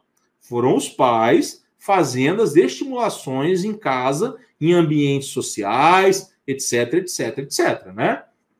É, agora também ele não quer cortar o cabelo. Vocês sabiam que eu já cortei muito cabelo do Dioguinho? Lá no meu Instagram tem. É, aqui em casa tem uma tesoura de cortar cabelo. Nessa época da pandemia, eu estava cortando meu próprio cabelo. Eu estava tendo dificuldade só atrás, porque eu não estava querendo ir a barbeiro. então, assim, não preocupa com isso, não. Vai ver vídeo, vai cortando devagarzinho, aos poucos ele vai indo procura um barbeiro jeitoso, tenta ir fora do expediente, tenta trazer alguém para cortar em casa, trabalha com reforço, né? É... Pertinho mesmo, moro em Arthur Alves. Pois é, Maristela, tá pertinho, tá pertinho de mim. A Fê, essas lives me ajudam muito, adoro todas as dicas. Obrigado, Deus abençoe. Disponho, estou sempre aqui. É, live brilhante, esclarecedora, ah, que bom, eu me esforço, né? Eu faço de coração.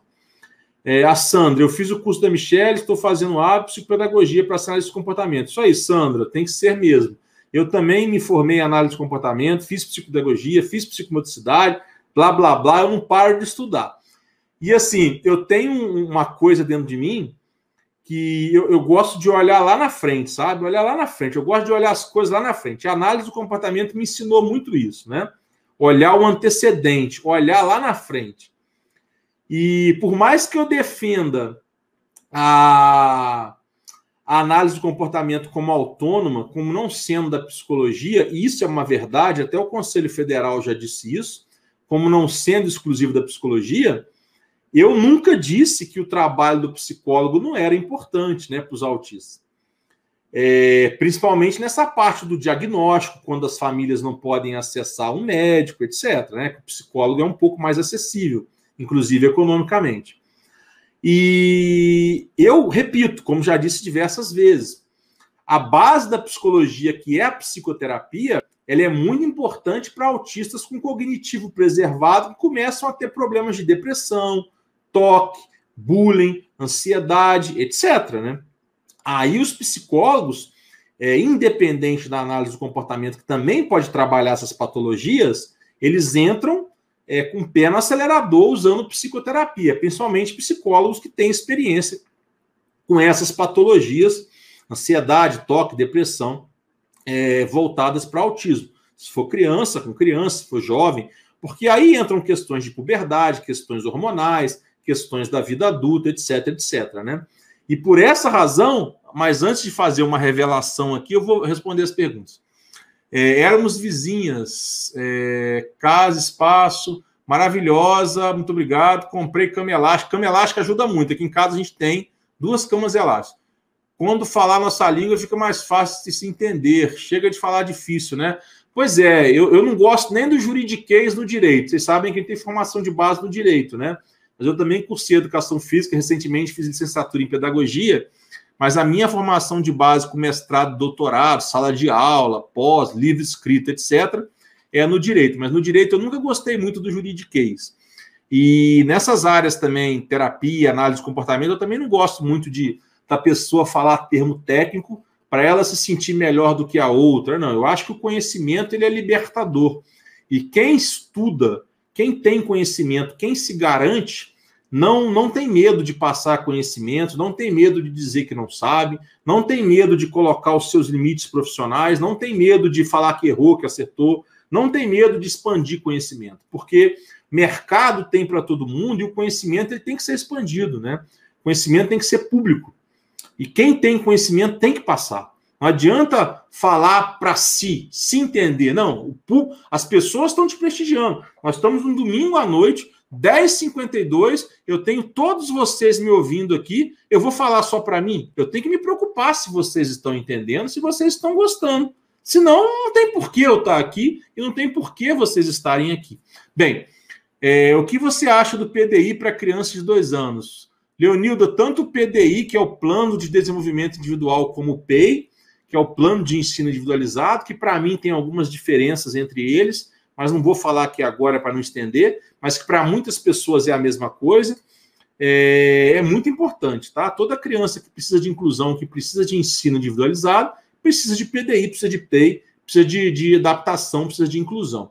Lembrando que quando vocês forem pesquisar PDI na internet, cuidado, pode aparecer muito, aparecer muito PDI é, no âmbito das empresas, tá? Porque existe o plano de desenvolvimento individual para a empresa, que é, fica associado ao plano de cargos e salários. Doutor, de onde você é? Não sou doutor, não, tá? É, Diogo, eu sou de Itaperuna, interior do estado do Rio de Janeiro. Tá bom? Morei em Vitória, morei em Niterói, morei no Rio e moro em Goiânia desde 2006. Graças a Deus, adoro Goiânia. Se eu não tivesse vindo para Goiânia, não tinha conhecido a Michelle e não teria meus dois filhos maravilhosos, minha raz... minhas razões de viver. Mas sou natural de Itaperuna, sou itaperunense com muito orgulho.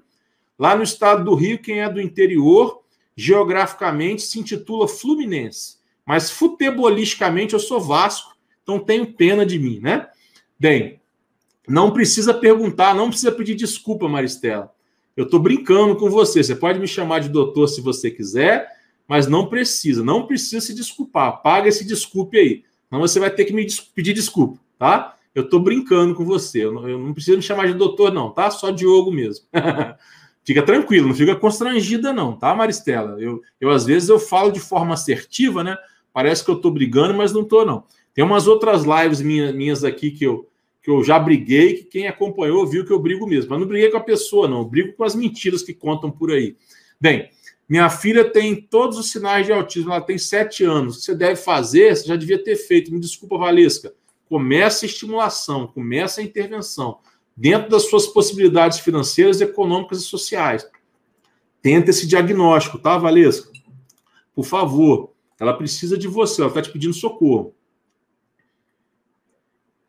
Gustavo Borges, eu adoro esse nome, né? Do nadador. Eu fui nadador, sou fã do Gustavo Borges. E tô vendo que você está até com a foto na piscina aqui. Bem, os terapeutas do meu filho disseram para nós pais só fazer AVDs, o restante eles fazem. Não gosto, não gostam que nós falamos, mas acho que os pais passam mais tempo com a criança do que eles ficam.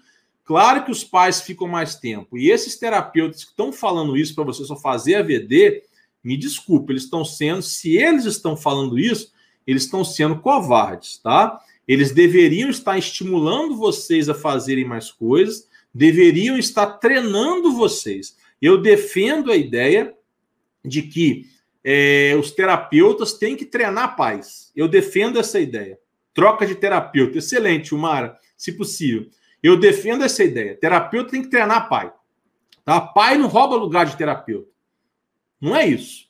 Tá? O melhor médico do nosso corpo somos nós mesmos. Meu pai fala isso o tempo todo. Então, assim, transporta isso para análise do comportamento, transporta isso para o autismo, transporta isso para a criação do seu filho. Você não pode delegar a educação do seu filho para a escola. Você não pode delegar a, a intervenção do seu filho para os terapeutas nem para o médico. É um trabalho em conjunto, né? Cada um no seu patamar, cada um no seu grau de importância, cada um na sua competência legal, moral e técnica. Simples assim, né? Isso é muito difícil das pessoas se comunicarem, mas é assim, né? É, Chuchu, tenho 17 anos, tenho autismo leve eu não aguento, estou sofrendo muito. Então, é, eu acho que a gente deveria conversar é, no privado, tá? Eu acho que aqui no chat vai te constranger, tá? Eu acho que você não devia fazer suas colocações aqui. O que está te gerando sofrimento, etc. Mas como eu coloquei, Chuchu, é, tá, tá escrito aqui para mim Chuchu, tá? Não sei se o nome é esse. Me desculpa se não for. É, normalmente, uma pessoa com autismo leve, ela precisa muito de ajuda psicológica, de psicoterapia, tá? É, Sandra, aqui no Brasil, treinamento parental, isso aí, o nome técnico é esse, é muito mais importante. Na maioria dos casos, é a única opção. Exatamente, Sandra. Sem dinheiro, sem plano de saúde, nada pelo SUS, temos que focar, formar pais. Claro, formar pais não exclui trabalho de profissional, não tira emprego de profissional, isso é cabeça de gente pequena. É, infelizmente, temos terapeutas e terapeutas, exatamente. Boa noite, Ana Fábia. Meu irmão tem 21 anos, mas ele tem todos os sinais de autismo. O que posso fazer? Tentar diagnosticá-lo. Primeiro passo. Os terapeutas do meu filho me orientam como prosseguir o destino em casa. É uma parceria. Perfeito, João Lucas. É isso. Parabéns para os seus terapeutas. Tira o chapéu para eles. Paula, meu filho tem três anos, mas os médicos não fecham o diagnóstico de autismo. Colocam suspeita de autismo ou atraso psicomotor. Pois ele tem atraso na fala. O Paula, a lei que regulamentou a profissão do psicomotricista em janeiro de 2019 permite que psicomotricista dê laudo, tá? Para ser mais preciso nesse atraso psicomotor. Isso pode ajudar os médicos no diagnóstico de TEA. É, Maristela, passei por dois incompetentes para ouvir que meu estava procurando pelo em ovo. Com a graça de Deus, achei um neuro especialista em TEA. Que bom. É, amém para você, Maristela, que bom. É, João Lucas ficou satisfeito aí com o meu comentário. Então, é, continuando. Essa questão da intervenção em casa, pessoal, de novo, eu não aconselho pai e mãe ser terapeuta de filho além das horas que tem que estar com o filho, porque isso vai gerar conflito de interesse, vai gerar questão emocional, vai gerar um diagnóstico emocional muito grande. Né? Você imagina, o filho está na escola, você aplica programas, faz as terapias com seu filho, dá janta, dá jantar, dá banho, dá o final de semana, passeia, faz tudo. Eu, eu não aconselho o pai ser terapeuta. Eu quero deixar isso bem claro, tá? Embora não exista código de ética da análise do comportamento, não seja uma profissão regulamentada, etc., eu não aconselho. Eu acho que gera um conflito socioemocional, emocional, gera um desgaste desse relacionamento que vai prejudicar as duas coisas. a terapia não vai ser bem feita e o relacionamento de estimulação nos horários que o pai poderia estimular não, não será bem feito. Eu penso assim, tá? Ah, Diogo, mas a mãe é terapeuta e o pai faz a estimulação. Também acho que não vai dar certo, porque eu acho que a estimulação tem que variar, né? Agora, eu conheço cenários e entendo todos os contextos. Se a família não tem outra opção, não tem, vai tu mesmo. Ok, beleza, certo? Agora, não é o ideal. O ideal é cada macaco no seu galho. A escola faz o papel dela, os terapeutas fazem o papel deles no contraturno e os pais fazem os papéis deles no restante do período. Esse é o ideal. Não sendo possível o ideal, vai do jeito que der. O que não pode é essa criança ficar sem estimulação o máximo de tempo possível. Diogo, você não relaxa com o Dioguinho? Você não deixa o Dioguinho ver no tablet? Gente, é claro, eu sou humano, sou uma máquina. Eu trabalho. Michele também. É óbvio que a gente relaxa. É óbvio que a gente falha. É óbvio. Óbvio. E não nos sentimos mal por isso. Por quê? Porque nós não deixamos a falha ser uma regra. Nós não deixamos a falha se tornar habitual. Nós não deixamos a falha nos abalar a ponto de não corrigir. Nós sempre deitamos a cabeça no travesseiro, lembrando, tanto eu quanto Michele, poderíamos ter feito isso melhor. Poderíamos ter feito isso melhor. Mas sempre lembrando que fizemos o melhor naquele dia. E que amanhã, provavelmente, teremos que melhorar. Mas que amanhã pode ser pior do que ontem, do que hoje, mas não pior do que depois de amanhã. Então é uma sequência, é dia após dia. E vocês têm que entender também que os pais precisam de cuidados, precisam descansar, os filhos também. Às vezes a criança, independente se é autista ou não, ela quer ficar lá quieta, ela não quer que ninguém enche o saco dela também. Então, assim, tem tudo isso. É um equilíbrio, é um ponto de equilíbrio que tem que se chegar. E sempre a consciência tranquila eu estou fazendo o meu melhor, eu estou dando o meu melhor, é isso. Agora, mesmo com todo o dinheiro, com todo o recurso, você não delega criação de filho para escola, você não delega terapia para terapeuta, 100%. Você faz um trabalho conjunto. Você procura saber, você pede retorno, você pede consulta para te dar feedback, cobra no zap, estuda para falar numa língua mais próxima. Simples assim. Isso é responsabilidade de pai, mãe, avô, etc. É isso que tem que fazer. Ah, eu não quero me tornar profissional de autismo. Ok, mas faz uma pós, estuda, assiste o vídeo para você se informar e ajudar nos horários vagos e falar com o terapeuta numa língua. Qual terapeuta bem intencionado, bem capacitado, que não quer um pai bem preparado? O sucesso da terapia dele depende disso. Terapeuta que não quer isso, eu não consigo nem entender. Qual advogado que não quer um cliente que organiza os documentos para ele entrar com o processo? Qual advogado que não quer um cliente que vai na audiência e fala tudo certinho? Qual médico que não quer um cliente, um paciente que toma remédio certinho, que faz atividade física? Qual? Ah, pelo amor de Deus, só o mal intencionado ou incompetente ou com medo de perder o cliente. Pelo amor de Deus. O sucesso da terapia depende. O bom profissional não, não fica sem cliente, não fica sem mercado, não fica sem dinheiro e ainda sobra tempo para fazer filantropia. Pelo amor de Deus, gente. É, quando a criança tem rejeição às coisas da escola, o que fazer? Trabalhar, insistir, né? Descobrir o que, que é a rejeição, tentar melhorar a rejeição. Vou te dar um exemplo.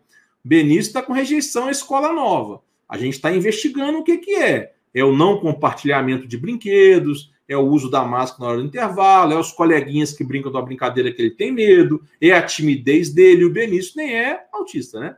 O Dioguinho estava com aversão à escola, porque a escola é muito aberta e no começo do ano estava chovendo muito aqui em Goiás. Então, é descobrir o motivo. Ah, é chuva? Então, aonde que ele pode ir na escola para proteger da chuva? Laboratório. Tampão, Benício, ó, vamos jogar algo nesses brinquedos, vamos deixar esse compartilhar o brinquedo. Então é trabalhar isso. Exatamente, palavras muito bem colocadas. Digo que eu vivo com uma bomba relógio em casa. Sempre me esforço para ser sempre a melhor para ele e com ele. É isso aí. Ser pai de uma criança autista não é fácil. Independente dela ser leve, moderado ou severo, um ou dois ou três. Cada um tem sua dor, cada um tem a sua dificuldade. Até porque, às vezes, um autista severo, num contexto familiar muito estruturado, ele vai ter uma condição de vida muito melhor do que um autista leve num contexto familiar não estruturado. Então, é cada um tem que ter a sua dor, tem que respeitar a sua dor, respeitar a dor alheia e seguir em frente. Ninguém sofre menos ou mais do que o outro, né? Agora sim, tem muitas dificuldades piores do que do que diversas outras, né? Tem muitas famílias com contextos familiares não estruturados, e isso é muito ruim para qualquer criança, né? Qualquer jovem. Autista, então, piora. E muitos casos de autistas mais severos, que de fato são mais difíceis de lidar e de conviver. Isso é uma realidade, né? Então a gente tem que ser solidário a isso, tem que passar informação, tem que batalhar para essas coisas mudar. É, fiz pós em pelo meu filho. Exatamente, Maristela. A gente faz muita coisa aqui pelos nossos filhos você está é, no caminho certo. É, olha o trabalho de Abo mais uma vez. Isso aí não é fácil. Minha filha tem pavor à clínica. Faz em casa, terapia em casa, né? Na esquina da clínica já começa a chorar. Troca de clínica, trabalha com reforçador, né? Faz terapia em casa. É, Nedilane. Meu filho também tem compulsão por compras. O Dioguinho também tem é muito inteligente e esperto, fica nos testando o tempo todo para conseguir o que quer. Ô, Nedilane, eu vou te dizer que isso aí não tem nada a ver com autismo, tem a ver com seu filho e com você que está cedendo. Aqui em casa, o fraco sou eu, então eu entendo muito disso, tá? Dioguinho vive me passando a perna, Michele vive brigando comigo e com ele por causa disso. Priscila, eles acostumam gostar de ir em clínica, investiga. Exatamente, tem que investigar o porquê que não está gostando. Tá? Exatamente. A, a FER está falando corretíssimo, tem que investigar. Todo comportamento tem uma função, tem que investigar. Tem um porquê. Tem um porquê junto e um porquê separado. Tem um antecedente e a função. Tem que investigar. Tá? Isso é básico da, da análise do comportamento.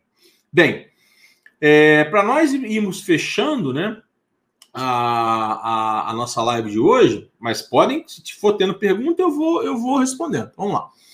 É, troquei meu filho de clínica por causa disso. A fone era seca com ele. ele. Pois é, profissional que trabalha com criança não dá para ser seco, né, pessoal? Pelo amor de Deus. Eu digo muito isso. Às vezes o profissional tem muita experiência, muita capacidade técnica, mas não tem aptidão. Ou não está num bom momento, né? Às vezes está passando por uma separação, por questões pessoais que estão atrapalhando o trabalho. Isso tudo tem que ser analisado.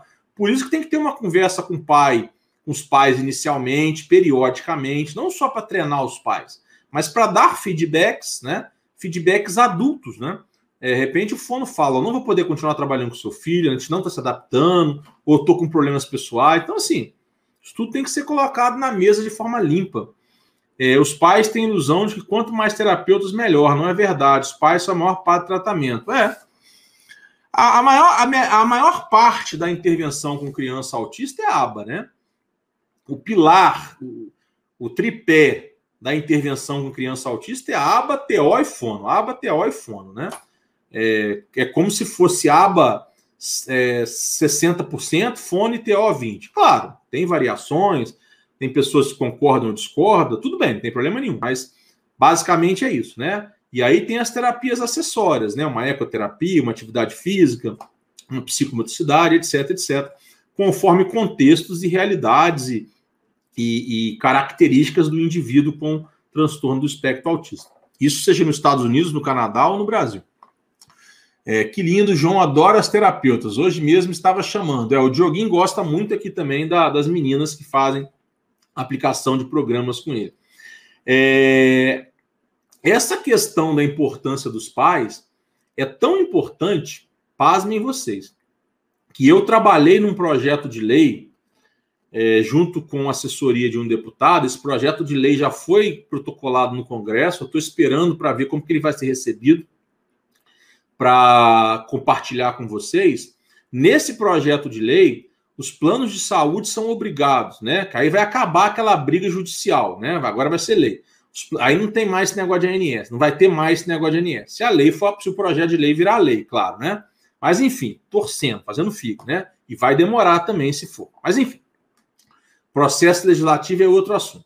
Mas nesse projeto de lei, se passar como foi, como eu redigi, junto com a assessoria do deputado, e eu tenho provas de ter redigido, quando eu compartilhar esse projeto de lei, eu vou compartilhar as provas, porque eu não gosto daqueles surfistas de onda alheia que ficam falando coisas que não são verdades, mas enfim, isso é outro assunto. Nesse projeto de lei, eu consegui inserir que os planos de saúde reembolsem os profissionais que trabalhem diretamente com as crianças ou que trabalhem com as crianças por meio de aplicadores de programas ou por meio de aplicadores de programas familiares. Os pais. Pasmem vocês. Vou falar com outra maneira.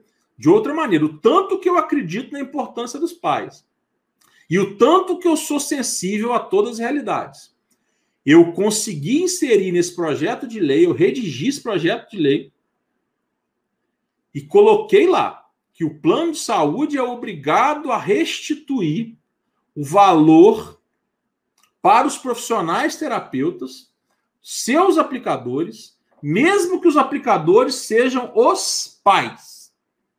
Vou falar de uma terceira maneira.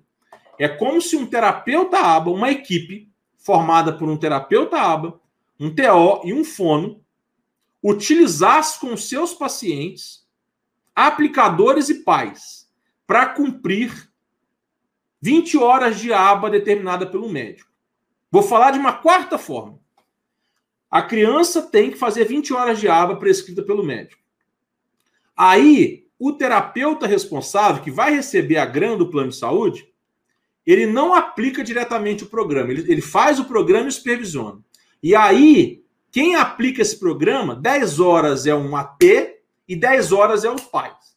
Aí o AT faz o relatório, os pais fazem o relatório, manda para o terapeuta, o terapeuta vai no plano de saúde, recebe a grana. E vai passar para os pais e para o AT conforme o combinado. Conforme o combinado. O que está na lei é que os pais podem fazer parte da aplicação desses programas, sendo obrigatório o plano de saúde cobrir. Isso tem um projeto de lei tramitando no Congresso. Olha como eu acredito na importância dos pais. E não só eu. A ABA e legisladores pensam assim. E nos Estados Unidos também tem essas realidades e muitas pessoas acreditam nisso. Em breve eu vou compartilhar isso, tá? Tanto o projeto quanto as provas, tá? Bem, mas de novo, pai não substitui profissional. E, se possível, se possível, pai não deve aplicar programa. Pai deve fazer estimulação nas horas que lhe compete, não nas horas de terapia. A hora de terapia tem que ser o terapeuta e o aplicador e mais a escola. E o tempo que resta que é muito maior para os pais, os pais entram. Mas isso é o ideal. Isso é se for possível. Agora, não sendo possível, vamos com o que tem. Né? Bem, Marilda. Estou gostando da live. Não tenho filhos e nem netos autistas, mas sou babá de uma criança de 3 anos de idade que talvez seja autista. Não fala. A mãe leva no TO, fono, mas até o momento não sabe. TO e fono o Marilda. Obrigado pelos elogios. Parabéns pelo seu trabalho. TO e fono, Marilda, podem laudar, podem diagnosticar é, transtornos sensoriais, no caso TO, e fono, transtornos da fala. Isso tem previsão legal. E podem ajudar no diagnóstico de autismo.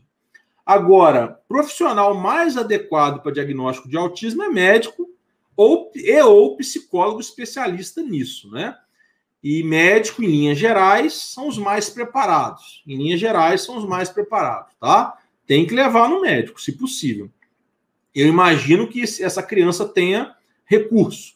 Se ela tem babá, tem fone, tem TO, né? Eu imagino que ela tenha recurso. Então é importante que você aconselhe os pais a buscar o diagnóstico. Meu filho foi diagnosticado há poucos dias e gostaria de saber se aqui em Campina Grande tem aba. Eu não tenho experiência. Olha, o Jacira, é, Jaciara, não sei te dizer de bate-pronto. Vai lá no Diogo Muito Além do Direito, me manda um direct que eu pesquiso para você.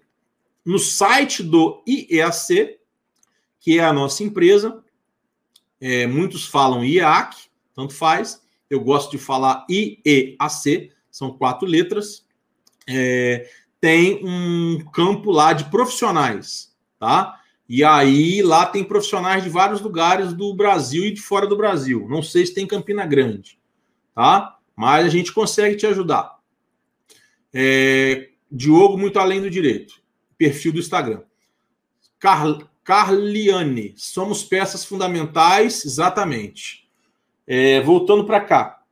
Aqui no Paraná, a Sandra conquistamos uma formação pela Flórida. É, para todos os servidores públicos em abril. Começamos a formação de pais, cuidadores, educadores gratuito. Fiquei sabendo, Sandra. Fiquei sabendo, tá? Fui informado disso, fiquei sabendo isso aí. É, parabéns, tá? Que bom, né? Essas formações de pais para servidores públicos para profissionais da educação, etc., é o que faz a diferença. Parabéns a todos os envolvidos e aqueles que estão se dedicando e aproveitando essa oportunidade. Parabéns. Bem, é, Maristela, muitos pais não vão atrás de diagnóstico, é isso mesmo, Maristela, tem que ir. Diogo, em Goiânia tem muitos profissionais formados em aba, Poliana. Então, Poliana, por mais que eu more aqui, nós não temos muitos alunos no IAC que são de Goiânia. A maioria são de fora, até de Goiás. Eu não sei te dizer se muitos, ô Poliana. Até porque essa formação em aba, por não ser uma profissão regulamentada, é muito divergente, tá?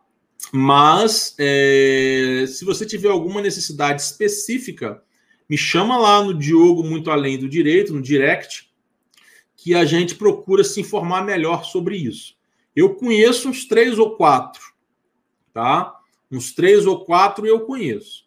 Aí vai depender do que você quer. Você quer um psicólogo formado em aba, quer um fono formado em aba, quer um pedagogo, quer uma mão de obra mais barata, quer um AT.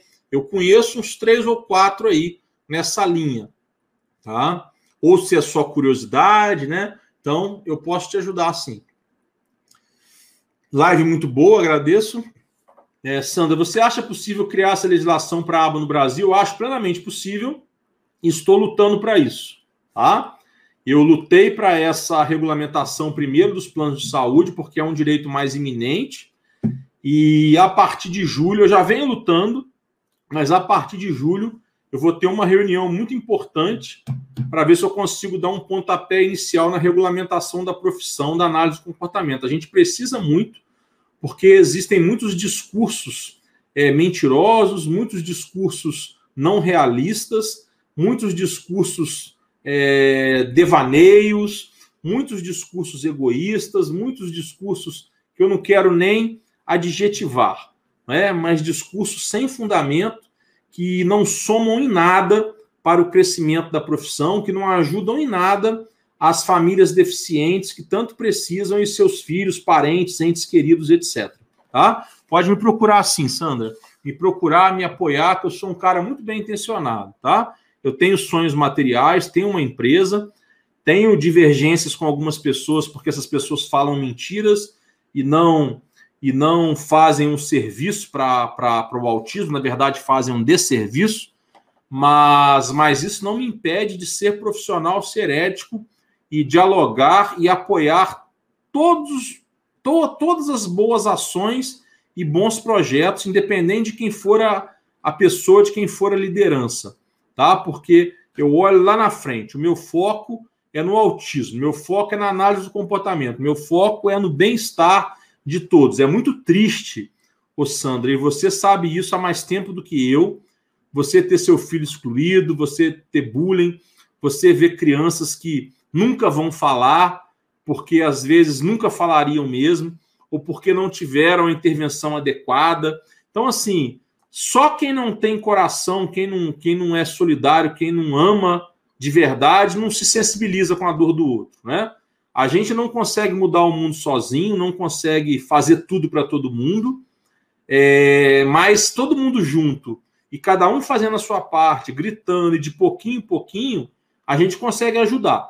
Então, essa lei, esse projeto de lei, por exemplo, as pessoas hoje brigam por, uns planos de saúde por jurisprudência. Eu redigi uma lei, eu fui na raiz. Né? Se essa lei passa no Congresso, eu acabo com essa briga. Essa briga acaba. E eu tive uma participação fundamental nesse projeto de lei. Eu botei cobertura para paz, eu coloquei planos e seguros de saúde, porque não é só plano, tem seguro. Né? Eu tentei colocar ecoterapia, mas não consegui. Eu coloquei educador físico nessa lei. Então, assim, nesse projeto. Então, assim, é uma luta.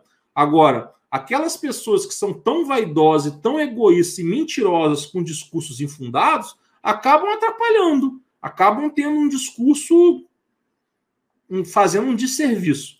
E isso me entristece, isso me revolta. E é isso que, às vezes, quando eu estou abordando um assunto, me deixa chateado até me exalto. Porque eu, eu tenho coração, né? Eu não sou é, é, frio, né? Bem, mas vamos seguindo, vamos junto. É, a gente vai conseguir. É... Seguindo aqui. Parabéns pela live, importantes. Oi, Odete, tudo bem com você? Esse feedback foi maravilhoso. Boa noite, gostei. Qual o seu Instagram? Diogo, muito além do direito. Fui chamada de militante desnecessária, só porque disse estar cansada do doutore de senso comum, que ficam palpitando negativamente. Exatamente, o, o, o João Lucas, você não é, é desnecessária. Você, para mim, João Lucas, não te conheço, não te conheço, não conheço seu trabalho mas se você é militante, você tem meu apoio e a minha admiração. Não é fácil. Tenho gêmeos de quatro anos autistas, ele tem alguma ajuda financeira de governo, tipo aposentadoria. O Nunes, ninguém aposenta sem contribuição. Antigamente existia aposentadoria é, rural sem contribuição. Mas no regime geral da Previdência, das leis 8.212 e 8.213, ambas de 91, não existe aposentadoria sem contribuição. O que existe é um benefício assistencial é, chamado benefício de prestação continuada, conhecido como BPC, da Lei Orgânica da Assistência Social, que é conhecido como LOAS, tá? Coloca BPC no Google ou me chama lá no Diogo Muito Além do Direito que eu te dou dicas. Mas, a grosso modo, o BPC tem uma lei específica, não depende de contribuição, e são três requisitos. Na verdade, é, são dois grupos de requisitos. Né? Um grupo de requisito é ser deficiente e ou ter 65 anos ou mais, e o outro critério, o outro requisito é condição econômica de miserabilidade, tá? Que a família não pode ter renda é, superior a um quarto de um salário mínimo. Mas me chama lá no Diogo muito além do direito. No Estatuto da Pessoa com Deficiência, tem a previsão de um benefício previdenciário. Eu esqueci o nome dele agora, mas eu acho que é auxílio deficiência, alguma coisa assim. Eu já comentei sobre ele, está lá no Estatuto da Pessoa com Deficiência, na 13.146. Qualquer dia desse eu faço um vídeo sobre ele. Quem tiver mais interesse, me segue lá no Diogo Muito Além do Direito, me pede informações que eu mando, é, que eu pesquiso melhor, é, relembro, né, e mando. Mas ele não foi regulamentado ainda tá? Ele não foi ainda regulamentado. Ele está numa lei 13146, mas ele depende de outra lei para ter as regras. E aí ele seria um direito a mais para as pessoas com deficiência. Mas, salvo engano, se a memória não me trai, a pessoa teria que estar tá trabalhando com vínculo empregatício. Aí ela ganharia salário e mais esse benefício. E dependeria de contribuição. Aí seria um benefício previdenciário e não um benefício assistencial. Benefício assistencial independe de contribuição. Benefício previdenciário depende de contribuição, mesmo que seja uma só, tá? É, minha neta tem três anos, ainda não tem um diagnóstico, mas tem um atraso na falha ainda muito agitada. Você acha que seria por se comunicar? Já é um sinal. Assim, atraso na fala é sempre sinal de autismo, tá? Mas existem diversas coisas que geram atraso na fala, né? É, tem alguns transtornos da fala, aí se tiver algum fono aí presente, se a Grace estiver aí ainda tal, e quiser se pronunciar, e vai ter muito mais autoridade do que eu para falar. Mas tem a apraxia, tem outros transtornos agora que me fugiu a, a, a, as palavras e outros que eu não conheço. E tem também um outro que tem a ver com uma questão cerebral, que é afrasia, se eu não estou enganado, que é mais comum em pessoas idosas, etc. Mas atraso na fala é um sinal de autismo, tá? Não quer dizer que ele tem autismo. Como também não quer dizer que ele não tem autismo e o transtorno da fala. Ele pode ter as duas coisas, né? Ele pode ter só o transtorno e não ser autista, como ele pode ser autista e ter também o transtorno, seja ele qual for. Não estou dizendo que, que a sua neta tenha transtorno, não estou dizendo isso, tá? Estou dizendo que é um sinal de autismo, sim. É, sou Aline, mãe do João Lucas, de 4 anos, autista grau 2. Ah, legal, Aline, é porque aqui para mim aparece João Lucas, tá? Me desculpa, muito prazer, Aline. É, sobre quando o médico indicou o canabidiol e processo no MP está negando, o que fazer? É, o MP está negando? O MP não nega, tá? O MP ele é fiscal da lei. Quem nega é o judiciário, tá? O médico indicou canabidiol, você tem que que que, que está querendo do Estado, é isso? Aí tem que entrar com uma ação contra o Estado, tá? Se o MP não quer tomar as providências legais, procura a Defensoria Pública para entrar com essa ação e denuncia o MP na corregedoria do MP ou no Conselho Superior do Ministério Público. O, MP tem que agir. Tá? Se o médico prescreveu, não cabe ao membro do Ministério Público dizer que seu filho não precisa de canabidiol. Ele não tem competência para isso. É como eu dizer que seu filho não precisa de canabidiol. Não é isso. Não é? Eu, se fosse MP, eu tinha que cumprir. Ah, o médico mandou? O Estado está negando? Então, peraí. Eu, MP, vou entrar com ação. Eu, MP, vou é, mandar uma, uma notificação para o Estado, para a Secretaria de Saúde, o representante vir aqui me explicar ou mandar um ofício por que não está fornecendo o canabidiol, tá? Mas Defensoria Pública ajuda muito, advogado particular também.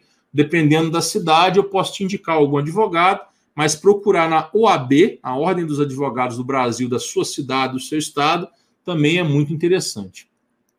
Aqui em Ilhéus não tem muitos profissionais qualificados. No Brasil inteiro não tem, tá? tive a sorte e honra em sermos acompanhados pelos que têm qualificação. É, legal, que bom, parabéns, tá? Que bom. Fone e Gisele são TOs tops. Tá bom, Carlinha. Feito seu registro. parabéns, Gisele e Fono. Não, não peguei seu nome aqui da Fono, mas parabéns. O que você acha dessa lei dando direito apenas para um quarto do salário? Eu acho um absurdo esse critério da miserabilidade. Mas é esse o critério da lei, tá? O STF tendeu uma época aí para aumentar esse critério, mesmo que a família tivesse uma renda superior, desde que a renda tivesse comprometida, teria direito ao BPC, mas esse é o critério, muito difícil de derrubar. Mas eu acho um absurdo esse critério. Acho muito baixo. É, estamos juntos, blá blá blá, boa noite, obrigado. Professor de apoio é muito importante, pois nós precisamos do plano de desenvolvimento. Sim, Odete, professor de apoio é fundamental. É, diagnóstico, o neuropediatra deu laudo, só que não colocou o grau de autismo. Não tem problema não, Jaciara, tá? Não colocar o grau. O grau é só um rótulo, Jaciara, tá? Importante é estar tá autismo, para fins de conseguir os direitos e começar as intervenções, tá? preocupa com grau, não. Quando meu menino foi diagnosticado, minha pergunta, eu até perguntei do grau, mas a minha pergunta principal, e que eu faço hoje ainda, só que eu faço para mim, é se ele ia ser incapaz. Essa é a pergunta principal que você tem que fazer. Você tem que trabalhar na autonomia tá, dessa criança. Preocupa com grau, não. Tá? Preocupa em ele ir aumentando a autonomia a cada dia que passa. E aumentando a autonomia com as intervenções adequadas, aumentando a autonomia com o próprio desenvolvimento cronológico dele, porque ele vai se desenvolvendo, né? Ele vai se desenvolvendo diferente de uma criança típica, com atraso, mas ele se desenvolve. Então é importante você se preocupar com isso. Ele está cada vez mais perto dos pares, independente do grau, tá? É certo sim não colocar o grau. Juridicamente, legalmente está correto. Não tem nada de errado. Tranquilo. É porque nesse Instagram compartilha um pouco da nossa rotina. Parabéns pela live. Ah, tudo bem, tá joia. É, o plano de saúde não liberou as terapias por completo, além de mais preciso deslocar. Pois é, ô Priscila, isso é ação judicial. Plano de saúde só desce goela abaixo com determinação judicial. Plano de saúde fornece só pouca terapia, qualidade inferior, quantidade inferior, em linhas gerais, tá? Plano de saúde é quantidade inferior, qualidade inferior. Isso é o fornecimento em linhas gerais. Só é diferente quando tem determinação judicial. Não que o plano de saúde não tenha bons profissionais, tem, mas eles têm que correr com atendimento, né? É, também não sei o grau do meu filho. É, Michele Costa, tá bom. É, é, Delivan é a fono. Parabéns, Delivan. A Carlinha está fazendo questão de registrar aqui a qualidade do seu trabalho. Parabéns, Delivan. É, Michele Costa é a neuropsicopedagoga, está registrada aqui. Parabéns, Michele Costa, em Ilhéus. Gisele Holanda é a terapeuta ocupacional. Parabéns, Gisele, tá? Pelo trabalho de vocês três, dessa equipe maravilhosa aí que a Carlinha está fazendo questão de elogiar e eu acreditando nela e acreditando de coração ratifico as palavras dela e parabenizo vocês. Quando eu estiver aí pelo lado da Bahia, vou. É, se vocês estiverem me seguindo lá no Instagram, ou o Carlinhos estiver me seguindo, eu mando um direct para vocês. Eu, a Michelle e os meninos, a gente toma uma água de coco aí na praia, conversa fiado um pouco. É... Entre em contato com a ANS. Sim, a ANS também é um bom caminho, mandar reclamação para a ANS. Às vezes a ANS ajuda, tá? Gosto muito dos posts da Valéria Modesto, não sei quem é, mas ok. A Odete quis registrar isso aí também, está registrado. Muito esclarecedor, muito obrigado, muito boa sua live. De nada, disponha, calinha, verdade, viu desse jeito. Eu tenho um filho, ele é. Ele tem retardo na fala e grita muito. Será que ele é autismo? Então, Jaciane, um atraso na fala e gritar muito pode ser autismo, sim, tá? Mas tem que investigar. Profissional para investigar. É, tecigo sim, então tá bom, Carlinha. Venha mesmo. Já tô até falando com sotaque baiano. Venha mesmo, venha mesmo, menina. Pois é. A gente, quando der, vai mesmo, tá? Valeu pelo convite. Brincadeira, tá, Carlinha? Os terapeutas do meu filho é da Vila Matilde. São Vila Matilde, imagino que seja São Paulo. Bem, é, live muito boa. Um adolescente com 18 anos não podendo trabalhar tem direito ao benefício? sem ter contribuído? Sim, Gustavo, o benefício é para criança deficiente de qualquer idade, é para indivíduo deficiente de qualquer idade, desde que preencha o requisito da é, miserabilidade financeira, tá, Gustavo? Os requisitos são simultâneos. O da, o da deficiência com a miserabilidade, tá? Agora, o de, deficiência com 65 anos, que é um ou outro. Ou um e outro, né? Às vezes você tem um deficiente com 70 anos, aí ele preenche os dois. Agora, ele sendo deficiente e mais de 65 anos, ou sendo só deficiente, ou tendo mais só de 65 anos, ele tem que preencher simultaneamente o requisito da, da miserabilidade econômica. Desculpa o termo, não quero ser pejorativo, mas é esse o termo que a gente usa mesmo, tá? e usa esse termo porque é uma miserabilidade mesmo, né? Como você falar de um quarto da renda do salário mínimo, 25%, se o salário mínimo não é muito, quem dirá um quarto dele, quem dirá 25%. E aí a família ganha mais um salário mínimo a título de BPC, com que dignidade essa família vai viver? Né?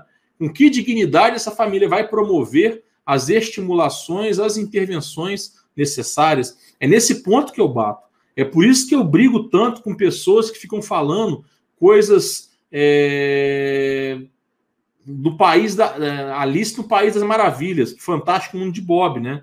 Porque assim, para quem pode pagar, ótimo. Quem pode pagar, vai pagar o melhor profissional, ótimo. Mas a grande maioria dos 4 milhões de autistas e suas famílias, que é um número estimado no Brasil, é, não podem pagar.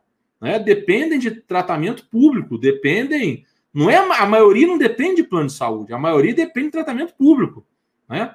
E os profissionais mais qualificados não atendem na rede pública e não atendem de graça. Então, assim, é nesse ponto que eu bato, que os pais têm que treinar, que tem que ter mais aplicador de programa, que a gente, às vezes, tem que pecar pela técnica da, da aplicação do profissional, que é melhor ter um profissional do que não ter. É claro, né? Trabalhos é, porcamente feitos, trabalhos com má intenção, abuso sexual. Não é isso que eu estou falando, não é isso que eu estou defendendo, né? A ética tem que estar tá ali, um padrão mínimo, uma qualidade mínima tem que existir. Ok, né? Mas igual muitas pessoas colocam, ah, não, isso aí, isso aí me dói. Isso aí me dói, dói meu coração, dói tudo, me revolta. Mas enfim, isso foi assunto para outras lives. Essa live está com uma energia muito boa, não quero estragar. Bem, Odete, você tem que ter um representante para fazer várias, fazer valer as políticas públicas. Exatamente, contem comigo. Verdade, tratamento do meu filho na rede pública. Eu sei disso, Rayane. É, veja lá depois. Não sei o que, que é. Maristela falando com alguém. É com a Fer. As duas estão conversando aqui. Podem continuar, meninas. Fiquem à vontade. É, eu, eu fui enxerido, né? Tô brincando, pessoal. É, clínicas multidisciplinar, inclusive só atendendo de forma particular. Exatamente, Ocleide. E nós temos outro problema no Brasil que eu botei num parecer jurídico que eu redigi e assinei, é que a maioria dos terapeutas só querem atender crianças. Ninguém quer atender o menino quando fica adolescente, adulto. Nós temos esse problema também. Né? A maioria dos terapeutas querem atender só particular, não querem atender jovens e adultos, não querem atender autistas graus severos. Aonde fica esse povo? Sem atendimento? Né? A criança começa a crescer com questões sexuais, os pais que se virem. Né? E aí, se os pais ficaram na mão dos terapeutas por 12 anos da vida, por 10 anos da vida, eles vão saber lidar com o filho autista agora? Agora que o menino está lá? Desculpa o termo, já passamos da zona, só tem gente adulta se masturbando no meio da sala com visita. Eles vão saber lidar com isso? Por isso que tem que pegar o pai e falar para ele: meu filho, o filho é seu. filho é seu, eu sou só o terapeuta. Pai, o filho é seu, eu sou só o professor da escola. Nas férias, você não me manda zap, não. Ou, ou pelo zap, eu não vou resolver seu problema. Você precisa aprender a aba. Você precisa aprender sobre autismo. Você precisa criar vínculo com seu filho. Você precisa parar de ter vergonha dele, parar de segregar ele, parar de segurar ele quando ele está fazendo estereotipia. Por acaso, quando você respira, eu tapo sua boca? Estereotipia é uma descarga sensorial, ele precisa fazer isso. Para de ter vergonha dele, para de negar. Porque quando ele tiver com 12, 13, 14, ele vai ter questões sexuais. Quando ele tiver com 16, ele vai querer se matar. Ele vai ter ansiedade, depressão. Ele vai morrer afogado na piscina, atropelado, ele vai sumir. E aí? O mundo é esse. Essa é a sua realidade, pai e mãe. Se você não acorda, né? Então é isso. É simples assim. A importância dos pais se resume, é só isso que eu estou falando. Só isso. Né? Só isso, mais nada. Né? Mais nada. Não é isso? Não ensina seu filho a limpar o bumbum, não. Quando ele fizer cocô, não ensina, não. Seu filho com 3 anos é lindinho limpar o bumbum dele. Agora vai limpar o bumbum de um adolescente de 14 anos. Pelo amor de Deus, gente. Você ama, ama, claro. Mas e, se a vida seguir ordem cronológica, quem vai limpar o bumbum dele se ele não aprender a limpar? Dentre outras coisas. Comer, não enfiar o dedo na tomada, não se cortar com uma faca, não pular da sacada, não atravessar a rua sem olhar. Gente, tem mil coisas. Mil coisas. Um adolescente com 18 não podendo trabalhar. Ah, já respondi, Gustavo. É, foi um prazer participar da sua live. Temos que acabar, né? Já estamos acabando já. É, você vê a diferença do atendimento particular pelo convênio, como se a criança tivesse culpa. Exatamente, exatamente, exatamente, exatamente. Verdade, minha prima descobriu autismo, não acho profissional de tratamento. É, gente, por aí. Sempre acompanho suas lives, Fer. Obrigado, Fer, obrigado. E aí você vem falar para mim que, que só pode ser terapeuta abo fulano e beltrano, que todo mundo tem que falar trabalhar com supervisão. Ah, gente, dói meu ouvido. Dói meu ouvido. Mas, enfim, Pessoal, nós já estamos aí com é, 2 horas e 23 minutos de live. Eu acho que já está bom, né? Eu acho que já está bom. Amanhã é segunda-feira. Eu acho que já deu a hora, acho que nós já podemos encerrar, né? É, espero ter atendido todos vocês. Aqueles que eu não atendi, me procurem lá no Diogo Muito Além do Direito, se fizer sentido para vocês. É, me mandem e-mail se quiser, jurídico.ieac.net.br. É, Maristela, já falaram que você parece com o Zezé de Camargo? Não, nunca falaram, mas eu canto melhor. É brincadeira, Maristela. Obrigado, Maristela. Boa noite, Fê. Fique com Deus. É... E assim, a importância dos pais, pessoal, ela é tão grande, tão grande, a gente tem que se esforçar tanto, se esforçar tanto, lutar tanto, mudar a nossa vida, abrir mão de sonhos materiais, mas assim, de coração, gente, não é não é por obrigação. Eu comecei a live falando de direito, porque tem que se falar de direito. Mas assim, eu prefiro falar de inclusão do que falar de direitos. Eu prefiro falar de atos de coração do que falar de atos de obrigação. E a gente, quando a gente tem um filho autista dentro da casa da gente, dentro da nossa casa, um filho com deficiência, ou um filho neurotípico, um filho, né? No caso do Diogo Benício, isso é uma benção, gente. Filho é uma benção, família, né? É um instituto, independente de religião, independente de crença, de, de, de nada. Família é uma benção que a gente tem que agradecer, defender, lutar por ela, é, se empenhar e fazer o nosso melhor para que, se a vida seguindo a ordem cronológica, a gente vá embora mais tranquilo, vai embora sossegado, né? Porque se você passar a vida sem dar o seu melhor, você não vai, não vai é, é, é, é deitar a cabeça no travesseiro. Bem, né? esse é o meu propósito de vida. O meu Instagram, Rosane, é Diogo muito além do direito, tá? Diogo muito além do direito. Pegou, Rosane?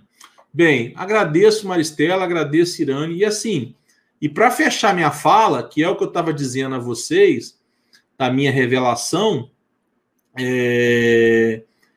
eu estou pensando seriamente, agradeço, Luciano. É... De nada, Rosane. Eu estou pensando seriamente, nem a Michelle sabe disso ainda. Não, não conta para ela, não. Não sei nem se ela está se ela está escutando essa live agora, mas acredito que ela já esteja dormindo. Tomara que ela esteja dormindo para para ela não vir aqui já conversar comigo um papo cabeça e também quero que ela descanse, que a Michelle tem que descansar, trabalha muito, estuda muito, tadinho. Eu estou pensando seriamente em. Obrigado, Maristela, ter postado no Instagram aí. Em cursar psicologia, né? Então, assim, vocês imaginam, vou fazer 46 anos, e aí eu estou pensando seriamente em cursar psicologia e aí eu vou cursar, penso em cursar de manhã. Eu teria que sair de casa cedo, ir para a faculdade, deixar lanche pronto para os meninos, sair, voltar, ter, arrumar almoço, levar o menino para a escola à tarde, distribuir com a Michelle as tarefas de administração do IAC, porque eu sou diretor do IAC, né? É, continuar com a minha formação, que eu faço pós em neuropsicologia, e aí eu estaria cursando um bacharelado em psicologia, no segundo semestre, eu penso em fazer uma outra pós em neuropediatria, uma pós para profissionais multidisciplinares, quer dizer. Então, assim, mais advocacia, que eu tenho muitos processos, mais a consultoria, mais os meninos, mais minha saúde. Então, assim, e falo isso tudo, pessoal, rindo, tá vendo? Assim, com felicidade. Porque quando você se encontra, quando você é, faz o que ama, estuda o que ama, você não sente sacrifício, né? E do diagnóstico do Dioguinho para cá, o direito contencioso, a advocacia trabalhista não fez mais sentido para mim mais. De 2014 para cá, a advocacia parou de fazer sentido. A sala de aula, é, aulas de direito, não fazia mais sentido para mim. O direito só, começou, só continuou fazendo sentido para mim nessas questões de direito das pessoas com necessidades especiais, inclusão, direitos humanos foi por onde foi por onde eu continuei me enveredando, que eu já estudava um pouco disso, direitos humanos, né? Direito das pessoas necessidades especiais, não. E aí a vida começou a fazer sentido assim para outro lado, né? Para o lado da análise do comportamento, resgatei um pouco da educação física que eu fiz lá atrás, quando moleque. Então, assim, assim, então, assim, pessoal, a vida é isso, cara. É você ter sentido para as coisas. Ah, Diogo, mas eu sou um profissional totalmente diferente, eu não tenho tempo para brincar com meu filho. Tem, tem. Tempo é prioridade. Eu não tenho tempo para me dedicar ao meu filho. Tempo é prioridade. Eu não tenho tempo para estudar, para ver vídeo. Tem, você está aqui nessa live agora, então você tem. Você está assistindo é, essa live depois gravada, então você tem. Então, assim, prioridade, né, cara? As coisas custam dinheiro? Custam. Mas é você abrir mão, né? Ao invés de você usar uma, sei lá, uma camisa cara, usa uma dessa aqui, custou 40 reais, eu comprei na, na Decathlon, que é uma loja de esporte. Assim, cara, é você ter prioridades da vida, cada um dentro da sua da sua condição econômica, cultural, social, mas é você entender o que que faz sentido, né? E aí, para quem tem família e tem filhos, o sentido é esse. O sentido é você cuidar. O sentido é você educar. O sentido é você deixar os seus filhos mais preparados e, no caso dos autistas, mais autônomos possível, né? E o um mundo melhor para essas pessoas com autismo. E você só deixa o mundo melhor se você fizer a sua parte, falando com o vizinho, gritando, indo para a internet, brigando com quem desrespeita, né? E por aí vai. Né? E eu e Michele fazemos a nossa parte assim ao extremo. E fazemos sem arrependimento, sem, sem dor no coração, sem, sem nada. Né? É, é, eu e Michele aqui é um chamando o outro de Margaret Thatcher. Margaret Thatcher, para quem não está associando, é aquela ministra da, da Inglaterra, a primeira ministra da Inglaterra na década de 70, 80, sei lá, é, que trabalhar, trabalhar, trabalhar, trabalhar, não conseguia se divertir, né?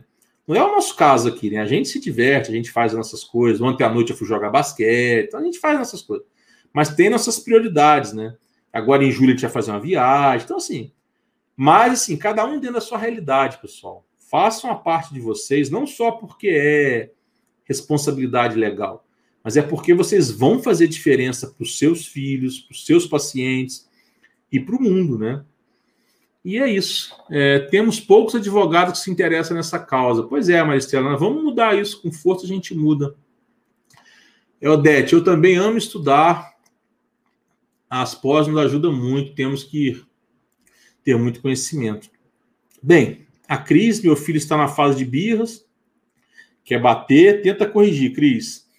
Bem, pessoal, é isso aí, tá? Se fizer sentido para vocês no meu Instagram lá, Diogo Muito Além do Direito, sigam lá se fizer sentido para vocês o Instagram da Michelle, Me Freitas Autismo, sigam aqui. É, nós temos um canal no YouTube, a Michelle tem também, que é o Michelle Freitas, que é muito legal, tá? Tem muitos vídeos bons. É, eu tenho mais uma live nesse primeiro semestre ainda, que é domingo que vem, dia 27, mesmo horário. E aí eu dou uma parada em julho. Mas em agosto eu retomo com força total. Tá bom? Mas independente disso, a gente vai produzindo conteúdo, vai se falando tá? Quem precisar comigo, conte comigo. Mais uma vez eu quero dizer que foi um prazer. Agradeço muito a audiência, o prestígio de vocês.